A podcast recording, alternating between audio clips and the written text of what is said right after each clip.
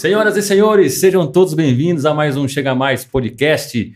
Estamos aqui ao vivo para o 27 episódio. Eu sou o Mael Cruz e esse aqui é o Doni Mizetti, meu parceiro. E aí, Doni? E aí, beleza, moçada? É uma grande satisfação. Estamos recebendo aqui um garotão aqui que trabalha com jovens. Ele vai se apresentar, mas não deixe de, não deixe de ir na bio, lá, pegar a, a, a, entrar o link na bio, link na bio. É isso, é isso aí, aí galera. Obrigado. É, como eu te disse, o, João, o Doni falou aqui, estamos com um líder de jovens, o Léo Ferreira, da comunidade cristã Vide. Léo, boa tarde, seja bem-vindo aí, obrigado pela sua presença. Valeu, boa tarde, boa tarde a todo mundo aí que está assistindo em casa. Creio que vai ser um bate-papo muito bom. Poxa, com certeza, vai ser show de bola. Antes da gente iniciar aqui o bate-papo, vamos falar dos nossos patrocinadores e das pessoas que estão conosco aí. A Casa da Limpeza, Doni. Casa da Limpeza, telefone 3884-5232, produto da melhor qualidade.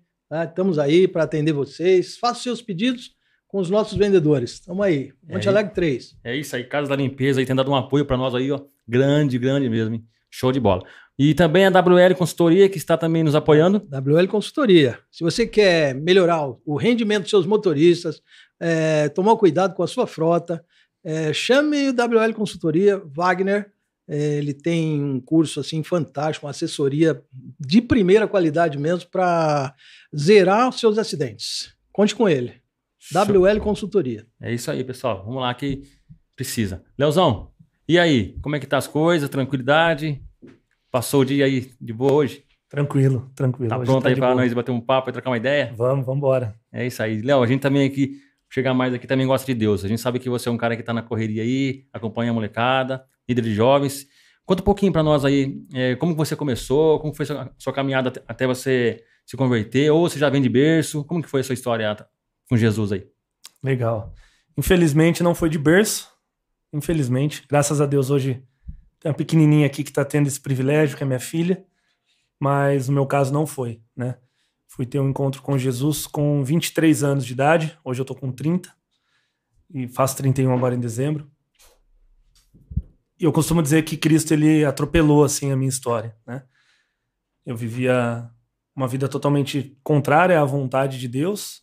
É, tive um envolvimento muito forte com o mundo do rap, né, alguns trabalhos desde a adolescência. O rap entrou na minha vida assim muito cedo, muito novo eu conheci o movimento e foi para mim um, um, uma defesa contra, contra as minhas próprias fragilidades.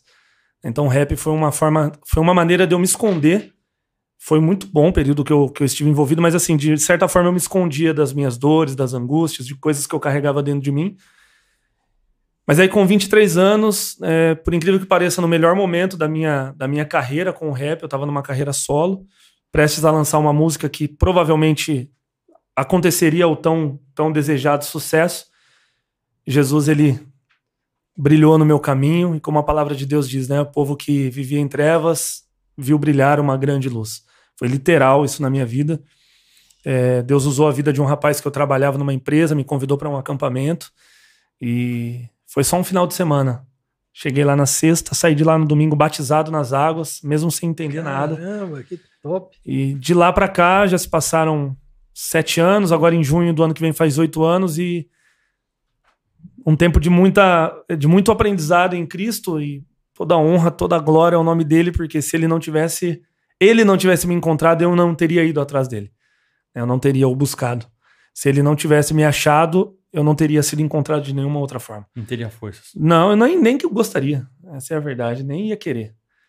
Porque a, a, o entendimento que nós temos de Deus sem conhecer verdadeiramente a Cristo é quando aperta, né? Quando tá difícil, quando estoura uma situação ali, aí uhum. a gente quer correr atrás de Deus, né? Mas no meu caso estava tudo bem, cara, aparentemente, mas não estava tudo bem, né? E Deus foi tão bom que ele me permitiu adentrar nas portas assim daquilo que eu tanto sonhei e logo me encontrou. E de lá para cá, tudo perdeu o sentido das coisas que eu planejava, que eu queria. Foram sete anos, assim, muito intenso, de muitos acontecimentos, muitas coisas. Mas eu vou dizer que o questionamento e a dúvida, assim, é hoje era... Por que não foi antes, sabe? Porque, nossa, a hora que você experimenta, né? Então, Deus, ele fez uma obra maravilhosa. Tá fazendo, né? Ah, sei, é benção demais, né? Mas não foi de berço, não. Foi no Não caminho. Foi encontrado no caminho. Ah, mas nunca é tarde para ser encontrado. Nunca Eu acho que tem tudo no seu momento, né? É verdade. Tem o momento certo de ser encontrado. É, eu fui encontrado com 56 anos. Cara, dali é, um- é é outra, é outra, outra situação, é outro mundo. né? Então, caramba, você foi alcançado bem antes, né? Eu com 55. Maiorzinho? É outra, é verdade. Eu também é. Fui, de- fui agora com, sei, com 30, 30 e poucos anos também. Uns 10 anos convertido, né? Tô com 40 agora, 44, 40 43. Mas Eita. é, é esquecendo a idade, rapaz, fala pra você. Esqueceu a idade, hein? É, é que a gente não gosta de falar muito de idade, né? Não, deixa né? pra lá. Ô, Léo, então, é, uma- mas é bacana porque tem também um desafio, né? É, eu acho que a gente encontra Jesus, Jesus ainda a gente não pode vê-lo. Né? A gente, a gente, é, é até difícil de você falar para outra pessoa que ele, que ele existe, né? Porque, é como você falou, tem que experimentar. Né? Uma coisa é você pegar uma laranja ou tomar um, um copo de água ou falar que tá bom demais. Ah, tá bom porque você tá tomando, eu não posso sentir que você tá sentindo Isso. né? E como que é o desafio? Você, como você acha que hoje, você sendo líder de jovens, lidando com jovens, os desafios que os jovens encontram hoje diante do, do evangelho? Como se converter? Como um jovem hoje precisa encarar é, essa conversão diante desses desafios que hoje nós, nós temos hoje no, no mundo? Essa pergunta ela é interessante, porque como que a gente vai crer em alguém que a gente não vê, né? Isso é uma grande verdade. Esse é um dos questionamentos que eles fazem, né? Porque eu não tô vendo Jesus, como que eu posso saber que ele é real? E esse questionamento dos jovens mostra uma fragilidade na, na questão da igreja e uma grande oportunidade para ela também, que é o referencial. Eu sempre vou encontrar Jesus em alguém, mano.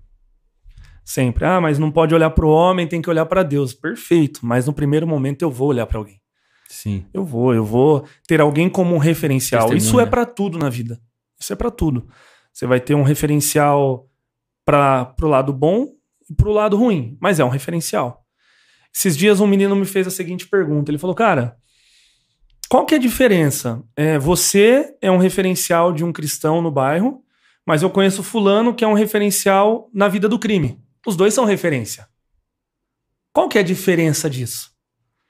Falei, olha, a diferença disso é saber entre eu e ele quem é referencial para quem. E graças a Deus, nesse caso que você citou, pela misericórdia e infinita bondade de Deus, eu consigo hoje ser um referencial para esse cara, porque quando ele precisa, ele me procura. Então, é aqui que está a diferença.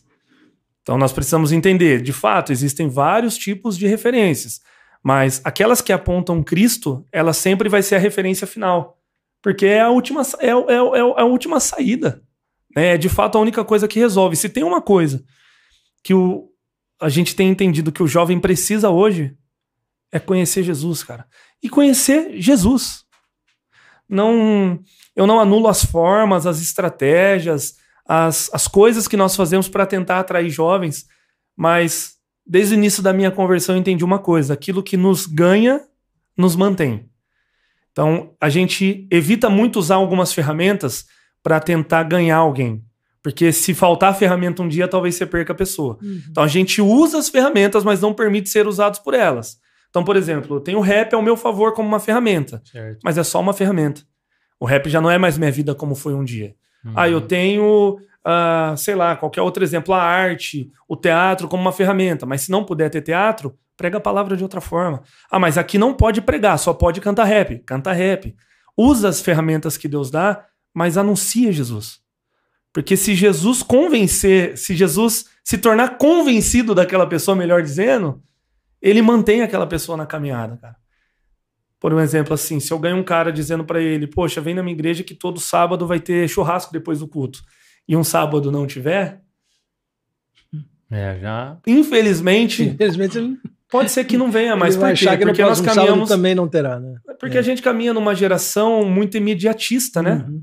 Então eles querem as coisas com fórmulas prontas. Só que o evangelho não é fórmula pronta. É. O evangelho não é tecnológico. Jesus, ele não é um, um ser movido pela, pelo, pelo senso comum. Ele é Deus, cara. Meu Deus. Então tem coisa na nossa vida que não vai ser ficar, porque não vai ficar pronto que nem se eu quiser agora acessar aqui e fazer uma chamada de vídeo com alguém. Tem coisa que vai levar tempo. E o evangelho é isso. Então as pessoas, você vê, a gente tem percebido que a molecada tá preparada para conhecer a Cristo, cara. Tá preparada. Eles estão sedentos por isso. principalmente nos dias onde eles alguns já experimentaram muitas coisas que não deveria ter experimentado, estão frustrados. Você vem com o evangelho que que mostra pro cara que mesmo ele sendo quem ele é, há um espaço para ele na mesa, há uma hum. oportunidade, há uma saída, há um Deus que ainda se apresenta como advogado, mas que logo voltará como juiz, uhum. há uma uhum. porta aberta. O cara fala, pô, caramba, mas será que isso é real para minha vida? E é, mano. E é. Você começa a sentar, caminhar, construir. Essa galera tem muita dúvida. Irmão, eles fazem umas perguntas que a gente tem que falar para eles, cara, vamos ter que levar essa pergunta adiante, depois a gente responde. Vindo para Pauline aqui, uma menina de 7 anos me fez umas perguntas que eu falei, caraca, que, que coisa. Arrumo, hein? Eles têm muitas perguntas, porque eles têm muitas informações, né? Uhum. E o evangelho, ele precisa... É uma enxurrada de informações ele que eles responder. têm hoje, né? Uma enxurrada de, de, de, de, de informação. E o que, eu, o que eu acho também é que nem você está falando. Do lado do mundo, tem um milhão de coisas sendo oferecidas. Uhum. Do lado do, do lado da dia. carne, vamos dizer assim, todos os dias. E você chegar, meu, Jesus te salva, esquece esse negócio aqui, vamos trabalhar isso daí e tal. Eu acho que uh, uma, uma coisa que deveria, não que deveria, mas eu acho que é feito para conseguir segurar esses, esses, jovens é a intensidade. Uhum. Porque se você der um tempo, é que nem você falou, você vai ficar uma semana sem falar sobre ele, e isso daí você vai, pode acabar perdendo. Né? E vocês conseguem fazer isso na, na, na na, na, na sua caminhada, você está conseguindo fazer isso? Olha, depois de quase oito anos, uhum. uh, agora a gente está conseguindo, aprendendo com muitos erros, né? Uhum. É, com falta de experiência também, falta de, é. de vivência, né? Porque é tudo muito recente. Mas é, pode passar o tempo que for, essa vai ser a coisa mais funcional. É. É, eu me recordo que de tudo que aconteceu no início da minha conversão, de impacto, eu lembro que muita coisa me impactava. Eu ia nos cultos, cara, eu eu não entendia, mas eu sentia a presença de Deus de uma forma assim absurda. E eu tinha medo. Ficava com medo, eu sentia as minhas narinas formigar, eu Mas assim, eram sensações que foram marcantes e boas. Mas o que foi um divisor de águas assim na minha na minha conversão foi acho que o terceiro ou quarto culto que eu que eu fui na igreja que hoje eu faço parte, que eu atuo na, junto à liderança com o meu pastor foi no final do culto ele me dar um abraço e falar: Cara, vem jantar na minha casa essa semana. É, não sei se ele tá assistindo ou vai assistir, mas depois. Mas ele acha que isso. Não, ah, não fiz nada, Deus, não tem nada demais isso, não, cara. Cara, foi top. Pelo amor de Deus. E o detalhe maior, eu uso isso até hoje como testemunho. Pode ver, eu tô falando disso de novo. Qualquer lugar que eu vou, eu falo disso de novo, porque foi algo que me marcou e algo que Legal. me que gerou para que eu faça com outras pessoas. Não foi só uma janta. Uhum. A hora que eu cheguei na casa. Foi um encontro, né? A hora que eu cheguei na casa, ele me pôs na sala e falou assim: daqui a pouquinho a gente janta. A hora que falou, vem jantar, a família do cara tava na mesa, cara. Aquilo já, já, já te Ô, louco, quem impactou. Sou eu? Quem sou eu? Então eu tive os primeiros insights, assim, do quão a graça de Deus é real nesses pequenos detalhes, cara. E foi tudo muito radical. Eu falava, mano, eu não sou digno de estar nessa mesa.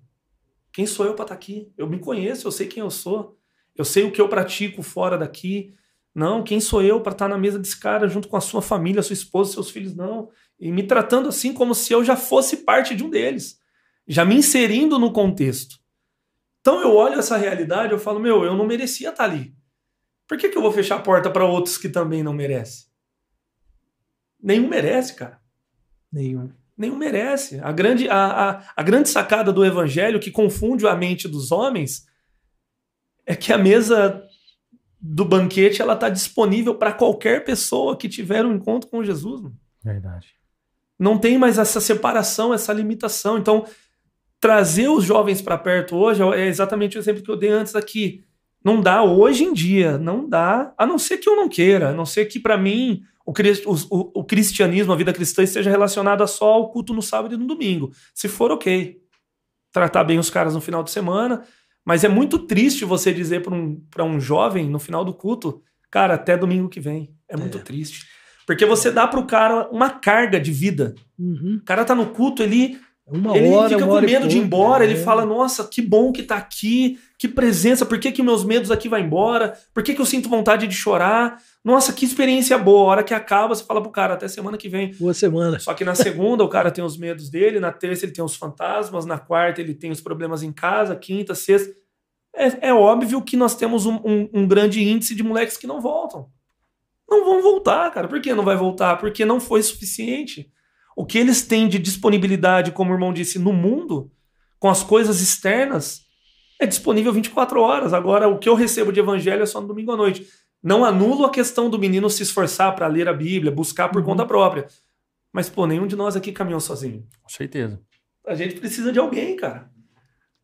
Exatamente. A gente precisa de alguém para estar tá junto, para dar uma, um puxão de orelha, para dar um toque, para dar uma dica, para dar um abraço, fala, vamos aí, levanta, pô, mas eu caí, levanta, vamos de novo, não, mas eu caí de novo, cara, está se machucando muito, vamos de novo, mas vamos aí, não para, mas eu caí de novo, irmão, não para, se arrependa, se levanta e vamos. Não fuja de Deus, fuja para Deus, mano. Ele tá é. disponível, ele tá acessível. Né? Porque, Léo, é verdade, né? Porque a vida é real, né, cara? A gente, é lógico que a gente tá falando do culto, você tem a pregação ali, mas é, é, é muito pouco tempo, né? Diante de uma vida toda. É, você pega um jovem aí que, que vai, ouve, gosta, mas ele, ele, tem que voltar, viver a vida que ele vive. E é diante desse, dessa vida real que ele vai ter que começar a encarar, né? Por isso que é importante o discipulado, é você, você acompanhar. Paulo falou muito da dor do parto, uhum. né? Ou seja, é, é, você prega, a pessoa ali na hora aceita, mas aceita de, de repente da boca para fora ainda, né? Tem que, fazer, tem que existir uma transformação. E acho que o exemplo é isso, né? Jesus fez isso, né? Porque se você pegar os apóstolos, cara, cada um teve, teve, teve ali as, suas vacilo, né? Mas Jesus sempre, não, é assim, é pra cá. Andou junto, mostrou como funciona. Tem que ter o exemplo. Trazendo, né? né? E quando você fala do seu pastor que abriu a casa, falou, senta aí, na mesa. Cara, é, é para desmontar. Tipo assim, gente, é, acho que é coisa que a gente não consegue enxergar que de repente você passa a enxergar. Você fala assim, não, peraí, que tem um caminho ali atrás que eu não sabia que tinha. É uma saída. E começa a andar por esse caminho e vai. E vai. E é, e é legal também quando você fala, dos, quando a gente ouve testemunho nos jovens, por exemplo, que você encontrou e teve essa batalha. Você passou por isso, você teve, você teve essa luta com seu pastor. Uhum. Seu pastor foi um cara que, que te acompanhou, porque você ia e voltava, você também teve, teve esse momento de. Ou você já entrou de uma vez e já ficou, ou você teve essa. Você oscilou. Cara, no sentido da decisão, foi uma vez só.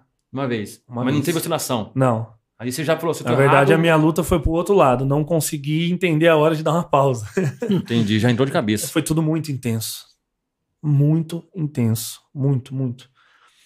E a maneira como ele conduziu. Na verdade, assim. É, já a, haviam alguns indícios de que isso aconteceria um dia. Certo. Né? É, a pessoa que hoje é a mãe dessa abençoadinha aqui, que no caso é minha esposa, é, quando nós nos conhecemos, ela era da igreja, né? não, não caminhava muito firme, mas era.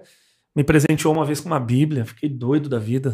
Achei lá que era uma garrafa de alguma bebida, chegou lá era uma Bíblia. Pô, você tá de brincadeira, o que, que eu vou fazer com uma marca, Bíblia? Não tinha de outra marca. Ah, você vai ler, eu lembro a primeira vez que eu abri aquela Bíblia, cara. Ai, eu abri assim, Gênesis 1, no princípio criou, pau, já fechei. Que é insuportável, cara. Você não suporta. Que coisa, né? A Bíblia é um livro escrito para os nascidos de novo, cara. É verdade. Ela é um livro para os filhos, mano. É. Ela vai fazer sentido para os filhos. Você pode ser um cara que odeia Jesus, odeia a igreja, você vai achar um monte de coisas lá contraditórias para você defender que Deus não existe. Não tem problema. Mano.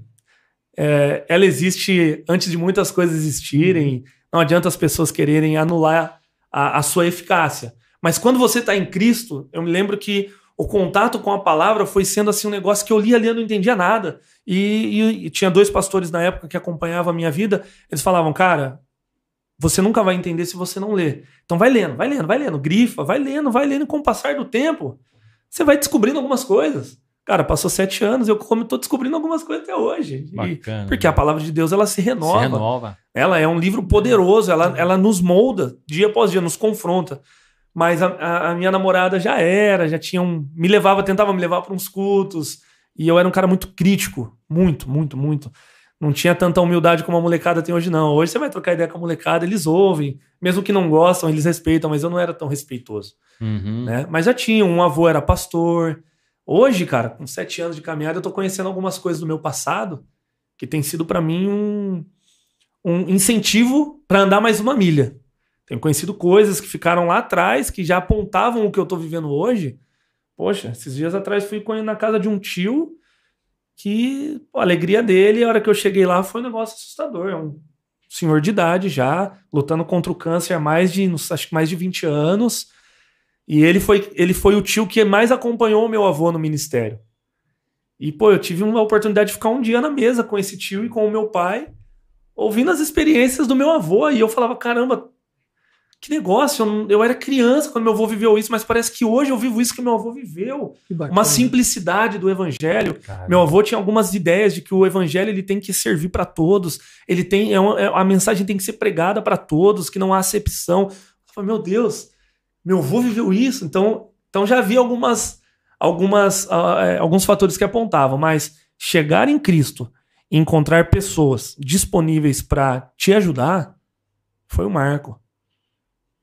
Porque para mim, como foi tudo muito radical, eu não sabia discernir quando, por exemplo, tinha uma briga normal dentro da minha casa, eu já entrava em conflito. Eu não tinha discernimento. Porque antes eu só, só brigava. Então, de repente, a paz se estabeleceu. Mas uma vez ou outra tinha uma discussão. Nossa, eu entrava em desespero. E aí eu ligava para os meus pastores, cara. Eles estavam ali todas as vezes. Aliás, estão ali até hoje. Meu pastor, pastor César, se eu ligo para ele agora pedindo uma ajuda, cara. Não, Graças da a. Deus ele me ensinou a caminhar. Ele me ensinou a dar passos de maneira a não ficar totalmente dependente. Mas, cara, qualquer situação que aperta, Leozão, joga em mim, deixa comigo. Então isso me ensinou muito, cara. Muito, muito, muito, muito mesmo. Então, eu falo para os meninos lá, é fácil eu caminhar em submissão quando eu sou amado. A verdadeira submissão, ela só está relacionada ao amor. A verdadeira.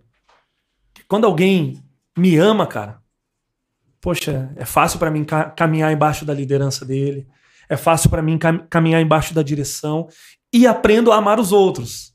E esses outros vão ter a mesma facilidade de caminhar junto comigo, embaixo da minha direção, se é assim que posso falar, Uhum. mas é um ciclo e ele vai se Uhum. repetindo, tá ligado? Vai se renovando. Então o evangelho ele é ele é para pessoas comuns, né? Eu costumo Não. dizer, não é para anjos, não, é, Não para pra anjo, é querubins, com- é não, não, não é para serafins, ele é, É, para pessoas. É verdade. Que eu Eles- vejo, vejo também que há um tempo atrás, família era referência. Né? Família era referência, que nem você sentava com seu pai, com seu tio, com seu avô. Hoje isso não acontece tão facilmente. Tanto, né? Não, não acontece tanto. Então se torna um pouquinho mais difícil essas referências. Uhum. né? É, o trabalho, que nem você está falando, o trabalho para fazer com que o jovem entenda isso, que ele praticamente hoje, depois da tecnologia aí, acabou essa convivência aí. Mesmo que eu seja, ele seja, a gente não, não convive ali com, com a juventude, né? É, eles não sentam mais à mesa com a gente, poucos, né? Celular, tal. Então se torna um pouco mais difícil ainda para você fazer com que o jovem abrace a causa, vamos dizer assim. Causa de, de levar a palavra de Jesus à frente. Então é um pouco mais difícil. Sei que o trabalho é muito mais árduo do que parece, né? Então, é, hoje em dia, Mael, a gente, na nossa igreja mesmo, a gente vê um- uma certa é, desagrega, porque não tem uma sequência, né? Tem uma sequência. Mas é bom o serviço que você está fazendo com jovens aí, ainda mais incluindo o rap. É mais legal ainda. Mais 10. Não saia disso, não, cara. leva esse povo mesmo, leva esses meninos, que aí é bom. Maravilhoso. Olha, e falando de família, sua mãe, seu pai também eram, eram cristãos? Como, como que foi, assim, essa Ah, parte de família? A minha mãe, ela se separou do meu pai quando eu tinha nascido, né? Bem, bem no comecinho da, da, minha, da minha vida. E a família, por parte da minha mãe, sempre muito católica, voltada para o catolicismo, mas não tão praticante. Ah, Já o meu pai, a família mais pro, evan- pro lado mais evangélico, né? Uhum. Protestante. Mas não, não era. A minha mãe, hoje, ela, ela dá uns passos, tá com a gente, depois de alguns acontecimentos. Ela foi curada de um câncer, né? no meio da minha conversão, muitas coisas aconteceram, né? É, e com a alegria de, de alguns amigos de infância que chegaram e que estão caminhando hoje ombro a ombro, esse foi um dos, dos, dos marcos maiores. A minha mãe ter sido curada, é, a restauração no meu lar mesmo, no sentido de, do meu, de ter me tornado família, né? Eu já não tinha expectativa Uhum. é, referente à questão familiar. Então tem a minha esposa que hoje, poxa, ela é. Eu falo pra ela, eu falo, Deus não faz acepção de pessoas, mas Deus tem um, um carinhozinho com você, viu? Porque tudo começou na vida dela, né? Uhum. Ela ouvia a voz é, Não Desiste do Léo, mesmo quando eu tava Poxa numa vida vida. de, cara, trevas, trevas e densas trevas, e ela sabia de tudo. Então, no tempo que nós ficamos juntos antes da minha conversão, foi só destruição, no sentido assim, num contexto geral. E eu louvo e glorifico muito o nome do Senhor pela vida dela, porque ela conseguiu permanecer mesmo não enxergando. Né? É o lance da fé. Você está crendo em algo que você não está vendo, mas ela ouviu uma voz. Essa é uma, é uma coisa muito interessante sobre o ouvir uma voz. Ela ouviu uma voz. E essa voz disse: Não desiste. E eu estou agindo.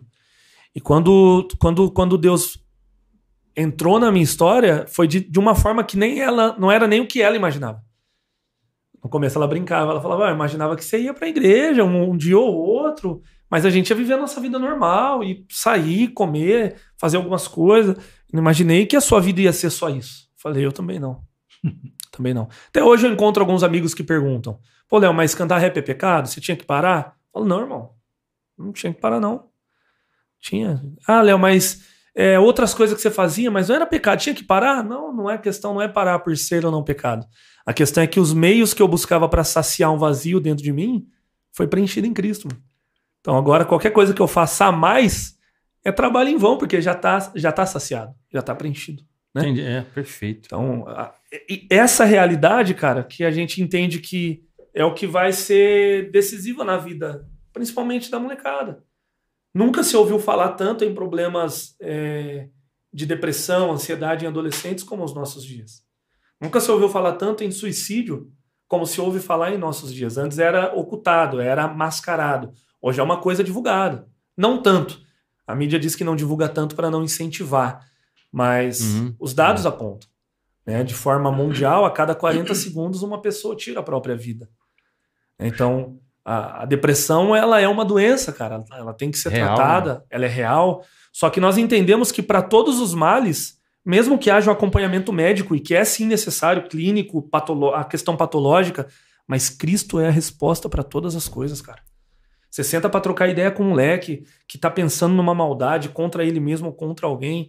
Você percebe que cinco minutos de conversa, cara, se torna decisivo na vida daquele. Mas por que, que então não, não aconteceu antes? Porque às vezes nós não temos cinco minutos para parar com alguém.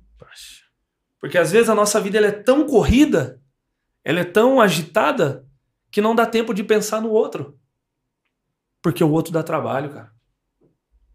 Ainda mais na vida cristã. O crente tem fama de ser forgado. E é verdade. Ele era um cara zoado no mundão, ele era um cara terrível nas trevas. Agora se converteu, tá de boa. Passou 10 anos, fez seminário, virou um cara. Agora ele muda de calçada dos outros. É um, é um negócio meio cultural a parada.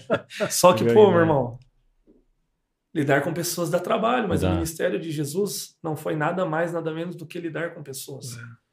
E pessoas é desafio mesmo, cara. É, Poxa, é BO, é problema, é Pô, o cara tava bem, capengou, beleza, vamos começar de novo. E, e, cada um é cada um, né? Cada um é cada um. Nossa, é difícil. Cada um tem uma dor. Não tem uma dor, E exatamente. a dor de todos eles importa. Como você vai uhum. julgar? Exato. Então você tem que fazer um parâmetro. Ou eu trabalho ou eu não vou trabalhar, porque, cara. É, é isso mesmo. É todas as dores diferentes, mas todas elas. Todas importam. Importam. Todas. todas e todas elas apontam uma saída, cara. É. Todas. E Cristo. o evangelho tá aí. Pra... O evangelho é, é, é a resposta para todas as dores, para todo. Pô, mas aí alguém pode estar tá assistindo e falar, ah, mas, pô, tá anulando as outras ciências, já, jamais. Junto, as outras né? ciências que querem anular o evangelho. É. Mas na verdade todas elas eh, surgiram em Deus. Deus é o Deus da ciência, Deus, Deus é, é, o Deus da sabedoria e do conhecimento. Com certeza. Né? Então Deus deu toda a estrutura para o homem, o homem desobedeceu a Deus e como forma de uma reação do pecado no homem, ele usa o que Deus deu para tentar provar que Deus existe. Uhum. Isso não é novo. Então o evangelho não anula a ciência, muito pelo contrário. Muito pelo contrário, o evangelho ele tem poder, inclusive, sobre ela, para curar ela, para tratar ela, porque chega uma hora que tudo se limita, cara. Tudo se limita. É verdade. Poxa, ó, o médico falou que não tem o que fazer. Ó, o fulano falou que não tem para onde ir. Cara, vamos lá. E é maravilhoso, cara, porque é verdade, cara, é verdade. Porque, é, eu, eu já vivi milagre também. entendeu? Na igreja. A minha esposa, ela, você está falando de câncer, né? A gente, inclusive, vai tentar no mês de outubro aí o Outubro Rosa, né? É, aproveitar. aproveitar aí, né, do, da conscientização, que é importante. E a minha esposa estava com. Ela ia fazer um exame, estava com os nódulos no seio. E ela estava aflita, né? E naquele dia, ela não ia na igreja. Ela não ia na igreja. Ela falou: ah, Eu não estou bem, amanhã o exame fazer. E tava muito é, real e assim, não tem como não dar, vai dar, vai ser, vai ser. Eu vou ter que encarar. Só que eu não tô bem, eu vou, eu vou ficar em casa. Um menino de acho que de 14 anos pegou o telefone da mãe dele sem querer lá, pegou pra brincar, o telefone da mãe dele, que também é irmã da igreja, e ligou. Pegou, tipo assim, aleatório, pegou o número dela e ligou pra ela. Falou, Dani, eu te vejo hoje na igreja. Ela não ia na igreja. Ela falou assim, Mael, o, Moisés me ligou aqui, e aquele mandou pra mim aqui, falou que, que me enviava na igreja. Ah, então vai na igreja. Então vamos. Ela falou, então eu vou na igreja. E ela foi lá na frente, né, na hora do, do, do apelo, lá da oração, ela falou, Senhor, é, eu só quero te pedir uma coisa. Se for, que o Senhor me dê forças para suportar. Mas eu também sei que o Senhor tem poder para me curar. Mas que seja feita a sua vontade. Só me dá graça para enfrentar. Ela foi pro médico no outro dia fazer o exame. A médica olhou lá, não, peraí, não, você tá errado, deve ser o outro, não, é esse mesmo, não, não é o outro, não. Não tem nada aí dentro. Ela, na frente da médica, ela ajoelhou, agradeceu a Deus. A mulher, o que você tá fazendo aí? Acho que a médica ficou, ficou pirou, né? Falou, como assim? Ela falou, é. Aí foi lá na outra médica e falou assim, não, não é possível. A mulher falou, não é possível. Deus, cara. Então a gente Deus. viveu esse milagre. Aí operou né? mesmo. Opera. Operou mesmo. Foi um milagre, cara. Assim, então a gente conta, assim, cara, e a gente vê isso, né? Fora outras, outras coisas, cara. Você para pensar, é, é aquela coisa, a gente perde quando a gente não está com Deus. Sim. Né? Porque Deus ele não quer tirar nada da gente, né? Que às vezes tem uma, uma outra questão, para os jovens também, é aquilo. Às vezes é medo de Jesus. Ah, mas será que eu vou ter que deixar de, de curtir um rap? Será que eu vou ter que. E, os meus, e os meus amigos? Como que né, é, é, lidar com isso? As pessoas têm medo também de, de, perder as coisas, né? É lógico que tem que ter uma transformação da mente. Sim. Né? Isso aí não é Sim. é de uma hora para outra, né, Léo? Não. Isso aí vai ser uma. É um trabalho constante, né? É... Foi assim comigo e é assim com todos nós. É. A questão é que a ideia do, do, do, Jesus que nós aprendemos nas novelinhas quando era criança, ou do Jesus do quadro, ainda é um Jesus muito real para nós, né? Uhum. Porque, de novo, a gente volta. Como que eu vou acreditar se eu não estou vendo? E aquele Jesus do quadro, por mais que era um quadro, a gente via, sabia que ele estava ali. Uhum. É mais fácil acreditar nele do que nesse outro Jesus que a gente não está vendo. Ver, tá vendo, exatamente. Quando nós temos um encontro com Cristo, as coisas começam a mudar em nós. Então, uh, o novo nascimento, eu costumo dizer que o, o, o novo nascimento, aquele encontro que nós temos com Cristo, ele é um ato, ele acontece. Nasceu de novo, cara, ou nasceu ou não nasceu. Mas a conversão, ela vai ser uma caminhada até o dia Sim, em que Jesus é voltar. Gradativo, é. Porque a palavra conversão, ela está relacionada exatamente a você estar andando em uma direção, fazer um giro e voltar. Então você está voltando para onde? Para a presença de Deus, para a casa do Pai, para o lugar de origem, né? Como costumam dizer, o céu não é o destino, mas é a nossa origem, de lá que nós fomos, fomos pensados por Deus, então nós estamos voltando para a nossa casa. Mas a ideia do que eu vou abrir mão, isso é uma coisa que é vai ser de uma forma diferente na vida de cada um. Porque tudo vai estar relacionado à medida que eu estou disposto a entregar. Mas não quer dizer que eu já tenho que chegar entregando tudo. Sim. Uhum. Cada caso vai ser um caso. Se eu for lidar com os jovens da forma que aconteceu comigo, eu vou me frustrar muito. Porque comigo algumas coisas foi muito radical. Comigo, algumas coisas que me prendiam foi assim muito da noite pro dia que. E não é um lance, é, não é simplesmente, ah, eu não vou mais fumar maconha. Não é só sobre isso. É sobre eu não ter vontade. O evangelho não é sobre eu parar algo e substituir por um remédio, por, uma, uhum. por um outro uhum. componente. É uhum. sobre eu não sentir mais vontade. Isso. Né? Então, eu troquei algo que aparentemente era bom por algo que é infinitamente melhor algo que saciou completamente o meu coração. Só que as entregas, elas vão acontecendo gradativamente. Cara, dentro do meu contexto, a, a maior renúncia foi o dia que eu tive uma experiência com Deus e eu entreguei a minha carreira. Mas não foi homem nenhum que me pediu. Nenhum. Uma decisão, decisão sua. Eu já assim. estava pronto para o pastor da igreja dizer, ó, ou rap ou Cristo. Ele disse para mim, fica, permanece na igreja e continua fazendo seus trabalhos. Eu não sou Deus e eu não vou mandar você parar nada. Mas Deus vai falar com você em algum momento. Falei, ó, tremendo. Tremendo, vambora. É, talvez Deus já tinha falado algo ao coração é. dele. Sim. Uhum. Porque já não fazia mais muito parte de mim. Uhum. Já era um negócio que eu já. Eu tava cansando. Sempre tive muito é. amor pela coisa. Muito. Pelo amor de Deus. É um, é um, é um movimento que o meu respeito, a minha gratidão, a minha admiração, ela é gigantesca. Né? Mas sempre deixo a ênfase, não resolveu o problema do vazio do meu coração, como nenhuma outra coisa Uhum. resolve. Então, eu trabalhei isso com um jovem ontem, é, inclusive. Eu falei, Hum. cara, você está esperando chegar o tempo de Deus, de fato, ou você está com receio de abrir mão de algo? Porque é o seguinte, está com receio de abrir mão, não abre, só vem. Traz junto, né? Vem primeiro, cara, vem. Eu acho que não é mais tempo da gente pegar algumas coisinhas que nunca deram resultado nenhum.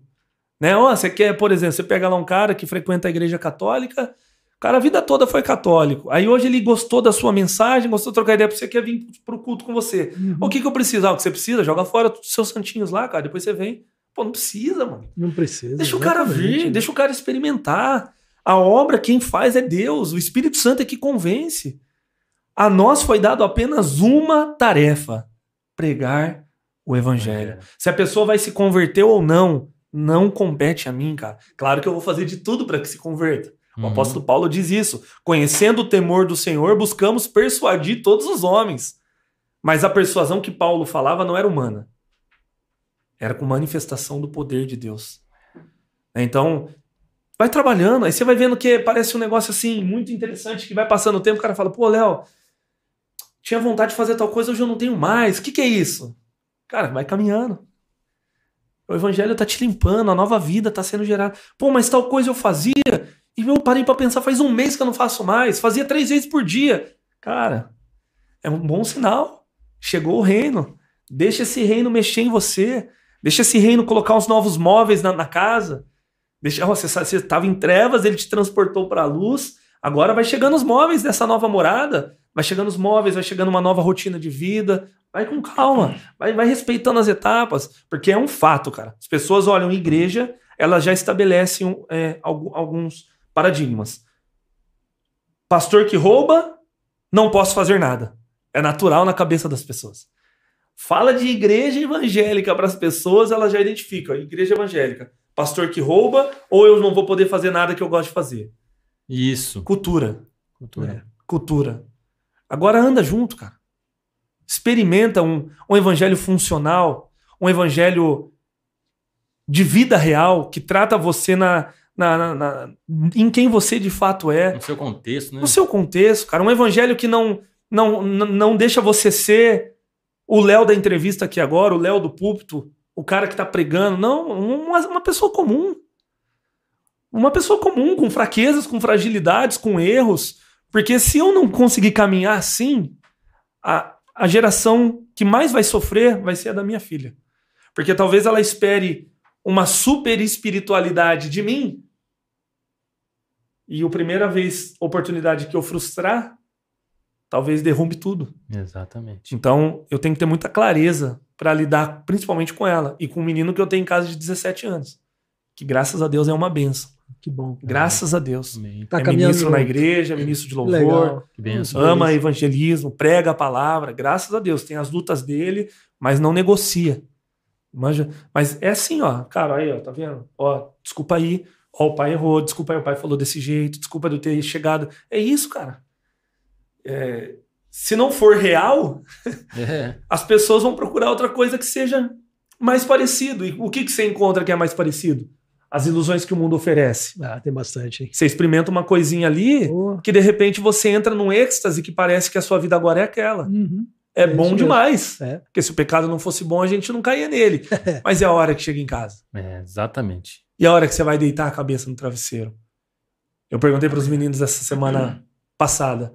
Falei, por que, que vocês fizeram tantas coisas antes de Cristo sem ter a noção se era pecado? E hoje, quando vocês fazem, vocês se entristecem. Quem que explica isso? Ah, não sei, é porque é pecado. Não, mas já era antes. Por que, que hoje vocês reagem diferente? Não quero falar do pecado. Pecado já era pecado. Uhum. Mas vocês hoje reagem diferente. Por quê? Não sei. Ah, por quê? Aí um falou lá, porque eu tô vivendo, eu tô vivendo o processo de um novo- uma nova vida. Falei, é isso. É isso. Hum, Bacana, né? Porque isso mesmo, você vê. Porque não era legal isso- essa questão que você levantou, né? É, porque eu não percebi que era pecado. Uhum. Tá morto, né? Você tá morto, tá morto nos seus delitos. Você, você não, Você não o sente. morto não sente. pô. Você pegar Ah, o morto, você você não beliscar ele lá, ele não vai sentir nada. Não sente. Você pôr fogo, não sente nada. Mas na hora que ele, ele passa a enxergar, eu falei, peraí. Cara, eu tô atolado numa lama aqui e não tava percebendo isso aqui, cara.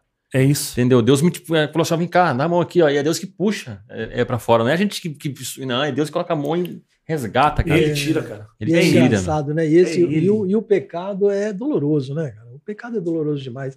E, e a gente está cego antes da, da real conversão, né?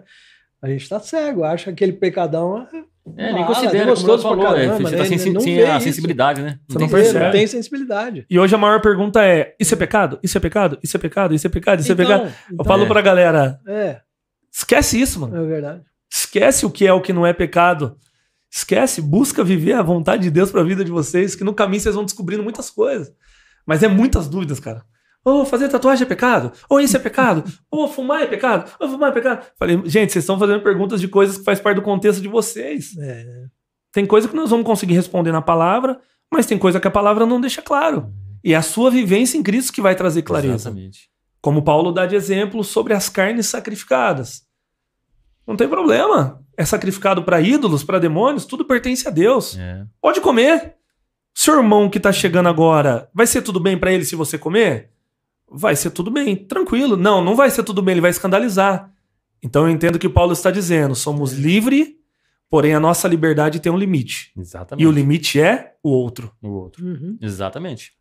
Tem maturidade pra caminhar assim? Não. Então não faz, mano. Não faz. Agora eu tenho, tenho maturidade, tô tranquilão, tô de boa, sei que não vai conduzir ninguém ao erro, ao engano. Cara, demorou. É pecado fazer. Ainda hoje a gente discute sobre isso, né? É uma pena, mas ainda hoje, sobre. É pecado fazer tatuagem?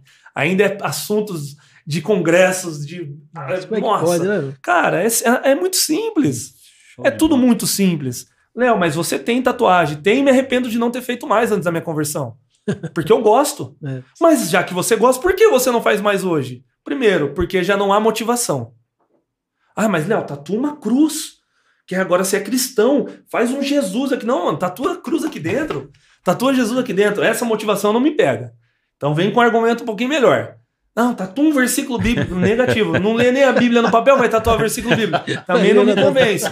Essa é boa, gostei. Então a primeira questão, a motivação já não existe mais, já não É. preciso mais. E segundo, Boa. Perdeu segunda sentido. ponto, certamente talvez alguém vai olhar e vai falar, poxa, você viu lá o Léo, pô, fez uma tatuagem, precisava. Então, Então, se vai, se vai atrapalhar o, o viver do outro, cara, por que então eu não deixar de fazer? Aí entra a grande questão do novo nascimento.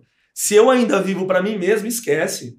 Eu não pouco me importo com o que o outro pensa. Pouco me importa se você vai escandalizar ou não. O importante é que eu sou livre em Cristo e faço o que eu quiser, da sua forma, não mediante a palavra. Não, menino da palavra. Eu sou livre para a liberdade que Cristo vos libertou. Não useis da vossa liberdade para dar espaços às vontades e paixões da carne. Então há, há- tudo há um limite. Só que você não vai trabalhar muito assim, então a gente traz para perto, mano. Vamos aí, cara. Pera aí, Abraço. vamos, lá, vamos entender por quê, como que ia ser isso daí, qual a motivação. Porque hoje eu- nós estamos sendo treinados a não pensar. Pode perceber isso daí. Eu Com notei certeza. uma coisa no Facebook Ser esses dias lá, né? Que eu falei pra molecada, eu falei, olha, eu tô ficando velho. Talvez vocês perceberam algo no Facebook que eu ainda não percebi. Quando você entra no Face, tem lá a caixinha pra você escrever. O que que tá escrito na caixinha lá? puxa, não lembro. Eu não manjo, que eu não tenho feito. Do que você está pensando. É. Aí você vai lá e pá, pá, pá, pá, pá. Mas na verdade, você nunca escreve o que você tá pensando, cara. Olha só. Sério mesmo? Não, você vai falar que "Ô, eu refleti, raciocinei, Ah, pá, desenhei negócio. É. Não, na verdade, Facebook, É. na maioria das vezes, você... o que você escreve é só pra atacar alguém, né? Não, não o que você tá pensando. uhum. Por quê? Porque nós estamos sendo treinados a não pensar. Caramba, cara. Então, quando o moleque vem com uma pergunta, não tem problema. Às vezes eu tenho a resposta, mas vamos pensar junto, mano. Vamos pensar junto, vamos lá. Por que disso? Não, legal, interessante, mas como que ia ser se você fizesse? Certo. Não, mas e seus pais? Ia gostar? Não, não ia. Então, que, que a Bíblia fala sobre os pais? Sobre a tatuagem? A Bíblia não fala, mas e sobre os pais? Ah, entendi. Não, mas como que é essa? que- Você vai trabalhando, cara. Não é persuadir o menino a não fazer, que ele pode fazer. Se ele quiser fazer, mas ele fez instruído É. que aquilo pode atrapalhar a vida dele. Aquilo pode ser algo que lá na frente vai atrapalhar mais do que agregar. Só que tudo isso leva tempo. Leva tempo. E o, o que nós não temos hoje? Exatamente, é tempo. Exatamente. Tempo, trabalho discipulado que é para ser de uma hora, cara. Combinado nosso lá, discipulado uma horinha, Uma bate-papo. horinha, rapidinho. No dia que leva quatro horas e É meia. pouco. Quatro é, horas e uma meia. hora. Quatro horas e Vocês meia. encontram quantas vezes por semana, Léo? Com esse grupo agora que dividiu os mais velhos para cuidar cada um de um grupo, é uma vez por semana. Eles cada um encontra num dia, num horário. Deu, foi dada a liberdade para cada um fazer o que quiser. Certo. Uns levam os meninos para sorveteria, outros ficam na praça. E graças a Deus é uma galera muito legal, assim, que trabalha muito na, na simplicidade mesmo. Simplicidade do evangelho, tiram dúvidas sem essa questão legalista. Bem, bem vida real. Então eles têm, têm, têm essa possibilidade de a gente estar junto no discipulado. Na terça nós temos o Papo Reto, que é um culto dentro de uma barbearia. Eles vão tudo. E aí no sábado tem um culto de jovens, que eles também vão, que é de jovens numa semana, na outra é bate-papo, só com os adolescentes. Na outra, jovens, na outra, bate-papo. E no domingo, no culto normal, eles colam também. Ah, legal. Então eles gostam de estar junto. Na barbearia aí, como funciona? É, o- é, o- é alguém da, também da igreja ou foi. Vocês, como vocês chegaram? Como vocês montaram esse, esse modelo de culto na. Na Barbearia. barbearia nasceu em 2019. 2019. Eu tinha um amigo de infância, tenho um amigo de infância, que nós vivemos muita coisa junto antes da conversão. E ele, ele era o cara que cortava meu cabelo. E toda vez que eu ia cortar o cabelo lá com ele, ele metia o pau na igreja. Falava mal dos caras que tava dando mancada e tal. E eu sempre ficava quieto. Falava, cara, você tá falando mal dos caras, mas tá falando de mim também, porque é a igreja. Não, mas você, a galera respeita. E foi indo, foi indo, passando tempo. Aí um dia eu falei, comentei com o meu pastor, falei, cara, vamos fazer um culto numa barbearia? Vamos, desenvolve aí, pastorzão, 10 temas, 10 encontros só, cara, com temas base, básicos da vida cristã. E a gente faz um trabalho, ah, mas o cara já abriu, não sei, vamos conversar com o cara. Aí um dia eu cortando, ele fez o mesmo comentário, eu falei pra ele, falei, de novo você falou que a minha conversão você respeita. Abre o seu salão pra eu fazer um culto. Aí ele falou pra mim assim, você tem coragem? Eu falei, eu que te pergunto, você tem coragem? Ele, o que, que eu tenho que fazer? Eu falei, nada, só abrir o salão e ficar aqui. É um- é uma condição. Abrir o salão e ficar aqui, não precisa falar, não precisa nada. A gente conduz uma hora e meia de culto. Demorou então. Pode vir. Falei, me dá umas duas semanas pra gente desenhar o, o formato. Aí o pastor desenhou os temas pra mim lá, foi muito legal, cara. legal, cara? Temática, é, criação, é, a queda, a pecado, graça, salvação. Foi muito legal. Show. Diferença, quem é Jesus, quem é o Espírito Santo, quem é Deus. Foi... Uhum. No quarto, no terceiro encontro, esse cara entregou a vida pra Jesus. Caramba, e você pregando. É.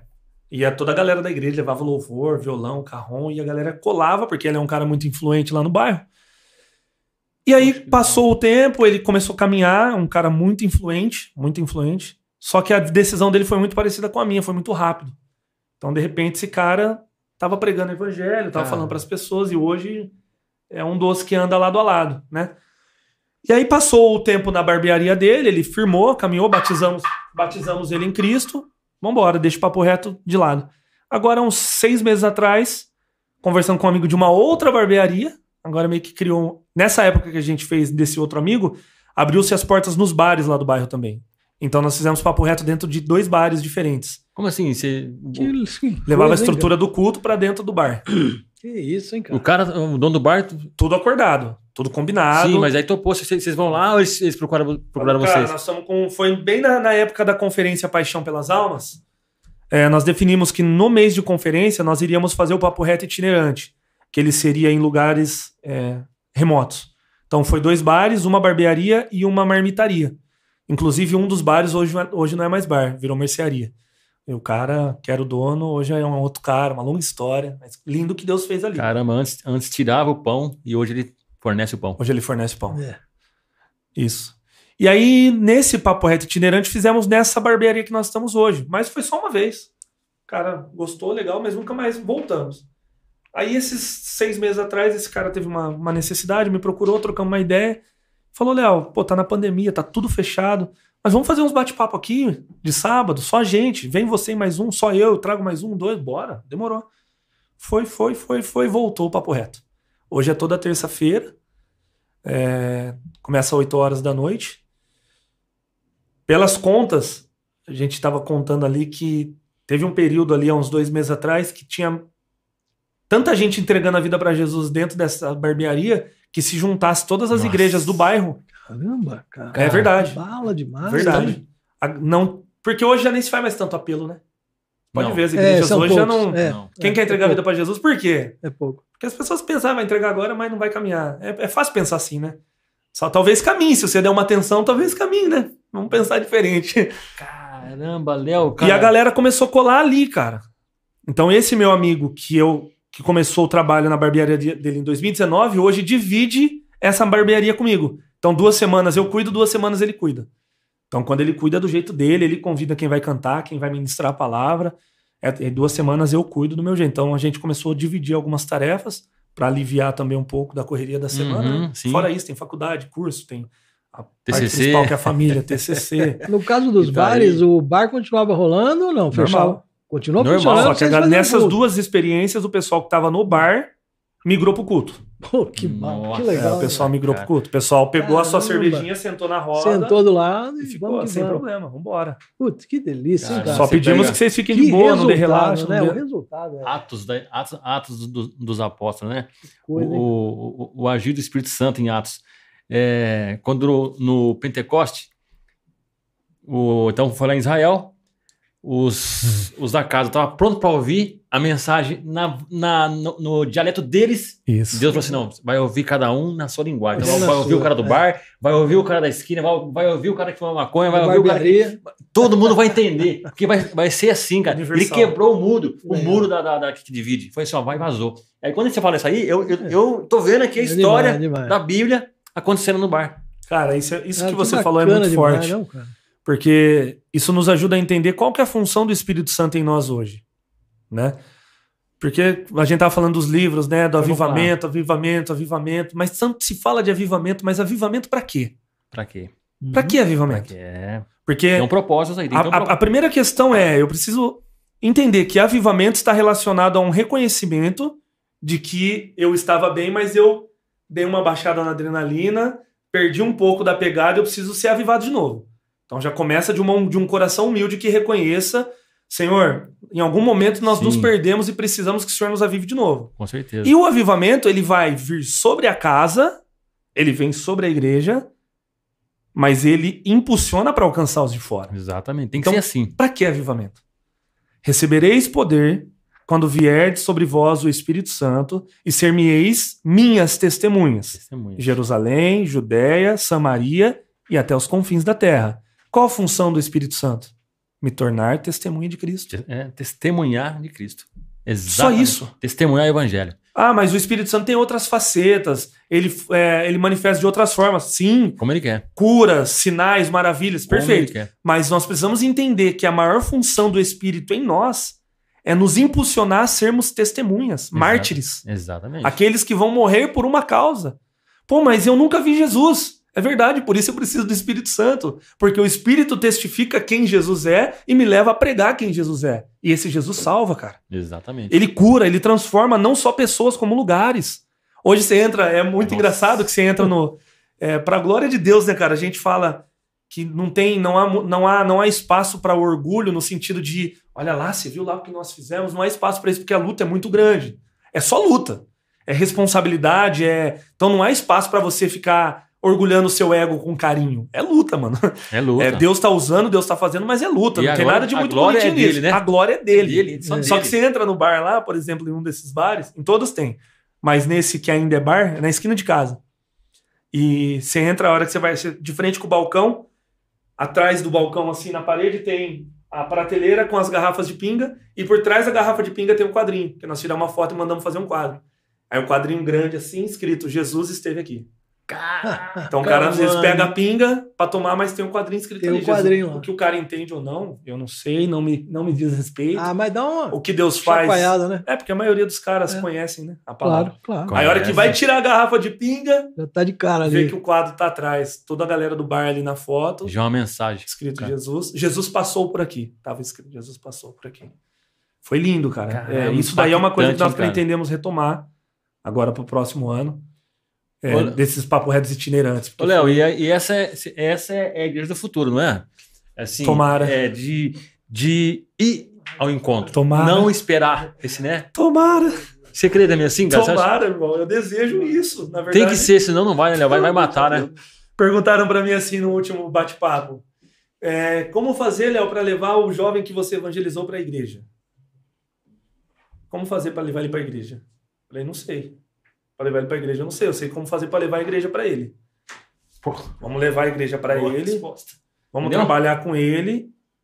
E depois a gente apresenta a comunidade pra ele. mano. Isso. Porque a, a- a necessidade, cara, no nosso entendimento, hoje é de que a pessoa, a começar de nós, precisa entender que vida cristã não é o culto de domingo. Exato. Culto de domingo é a celebração. Eu vou levar, eu vou pro culto domingo para celebrar com os meus irmãos, cara. Eu vou cantar, eu vou adorar, eu vou ouvir uma palavra que vai me edificar, mas não é a vida cristã o culto de domingo. O culto Uhum. de domingo é a cereja do bolo, cara. Então É. você tá dizendo, Léo, que não precisa do culto de domingo? Não, eu estou Não. dizendo que precisa e muito. Talvez mais de de um culto. O culto de domingo tem que ter. Só que a semana define a vida cristã. É o dia a dia, é a forma que eu caminho, é quem eu sou no trabalho, Perfeito. é quem eu sou na escola. Ô, meu irmão, obrigado. Galera aqui é top. Se É, quiser querer participar do negócio aqui, ó, água com gás, cara. É, Coisa de de bola. gente mimada isso aqui, ó. Só eles me mimaram aqui, ó. então a vida cristã ela vai se definir no dia a dia. Você vai caminhar, cara. Pega aqui, filha. Você vai caminhar, você vai, vai andar e ensinar para moleque, para moleque, para o adulto, para quem quer que seja. E aí, irmão, como foi sua semana? Porque no domingo, e aí, tá tudo bem? Tá tudo bem. Mas tá tudo bem mesmo? Tá tudo bem mesmo? Cara, como que foi sua rotina com a Bíblia essa semana? Pô, essa semana foi top. Eu ouvi a Bíblia duas vezes, que eu fui em dois cultos. Não, irmão. Não tô falando que você ouviu. Tô falando do que você buscou, do que você leu. O que, que você conheceu de Deus essa semana? Tem uma pergunta nova? Leu alguma coisa que você não entendeu? Semana. Semana. No domingo, você vai chegar lá, sabe pra quê? Pra entregar uma adoração a Deus, não pra buscar algo de Deus. Exato. Senhor, eu tô aqui esse domingo com a minha família, venci mais uma semana. Foi difícil essa semana, É, Jesus, tive crises, tive É. medos, mas Senhor, eu tô aqui, eu venci mais uma semana. Obrigado, Jesus, porque de semana em semana já passaram-se sete anos. E aí cada semana é importante, porque você vai caminhando o dia a dia. E aí chega no domingo, não é aquela coisa, ai, culto, É. ai, louvor, ai, será que o pastor É. vai demorar pra pregar? Nossa, que palavra longa. Nossa, o pastor tá bravo hoje. Não, irmão. O que for pregado, cara, se veio de Deus, vai edificar a minha vida, vai me fortalecer, Com vai me encorajar. Mas na semana eu continuo. Na segunda eu, dev- eu vivo o meu cristianismo. Na empresa, inclusive agora tem uma galera da empresa que eu trabalho assistindo.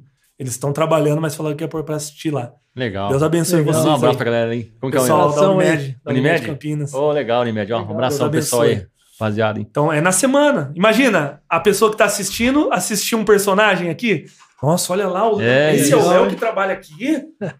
Nossa, mas Olha- aquele olha o é tão impacto, hein? mentiroso. O Mas impacto, aquele é tão. Tes- fofoqueiro. Mas aquele de- é tão. Nossa, aquele dá mancada, aquele mente, aquele rouba, mas lá ele prega. Chega atrasado, é atrás. isso que confunde a mente das pessoas, tá ligado? É, isso aí, tô ligado. É de verdade. É isso entendeu? que confunde. As pessoas não Entendeu? conseguem encontrar o referencial naquilo que o cara, naquilo que eu falo, com aquilo que pelo menos eu estou tentando viver. Ô, Léo, mas o que, que Jesus fala? Que Jesus fala assim que aparta-se de mim. É, porque ele fala, não, mas eu preguei no seu nome. Eu falei no seu nome. Eu expulsei demônio no seu nome. Não te conheço. Não te conheço. Porque uma coisa... é é, o meu pastor falou uma coisa, o pastor Wagner, muito interessante. Ele fez uma analogia assim. O fato de, de você estar na garagem não significa que você é um carro. e do- da mesma forma, o fato de você estar na igreja não significa que você é cristão. Perfeito. Entendeu? Então, tem gente que ainda não nasceu de novo, né? E aí, é mais ou menos isso aí que você falou, cara. Porque se você, na frente, lá na igreja, num grupo, você é um e na sua vida você é outro, tem coisa errada. Opa. Tem Tem coisa algo errada. errado. Você tá se auto-iludindo. Você vai chegar lá no, lá no final, você vai se falar, poxa, cara, Jesus vai assim, cara, eu não, não, não te conheço, cara. E isso já é grave, né? Mas o pior é que Muito você grave. vai conduzir outras pessoas, né? Pior ainda. Cego é, é o cego, né? O guia cego. Você vai conduzir outras pessoas e aí você tem duas opções.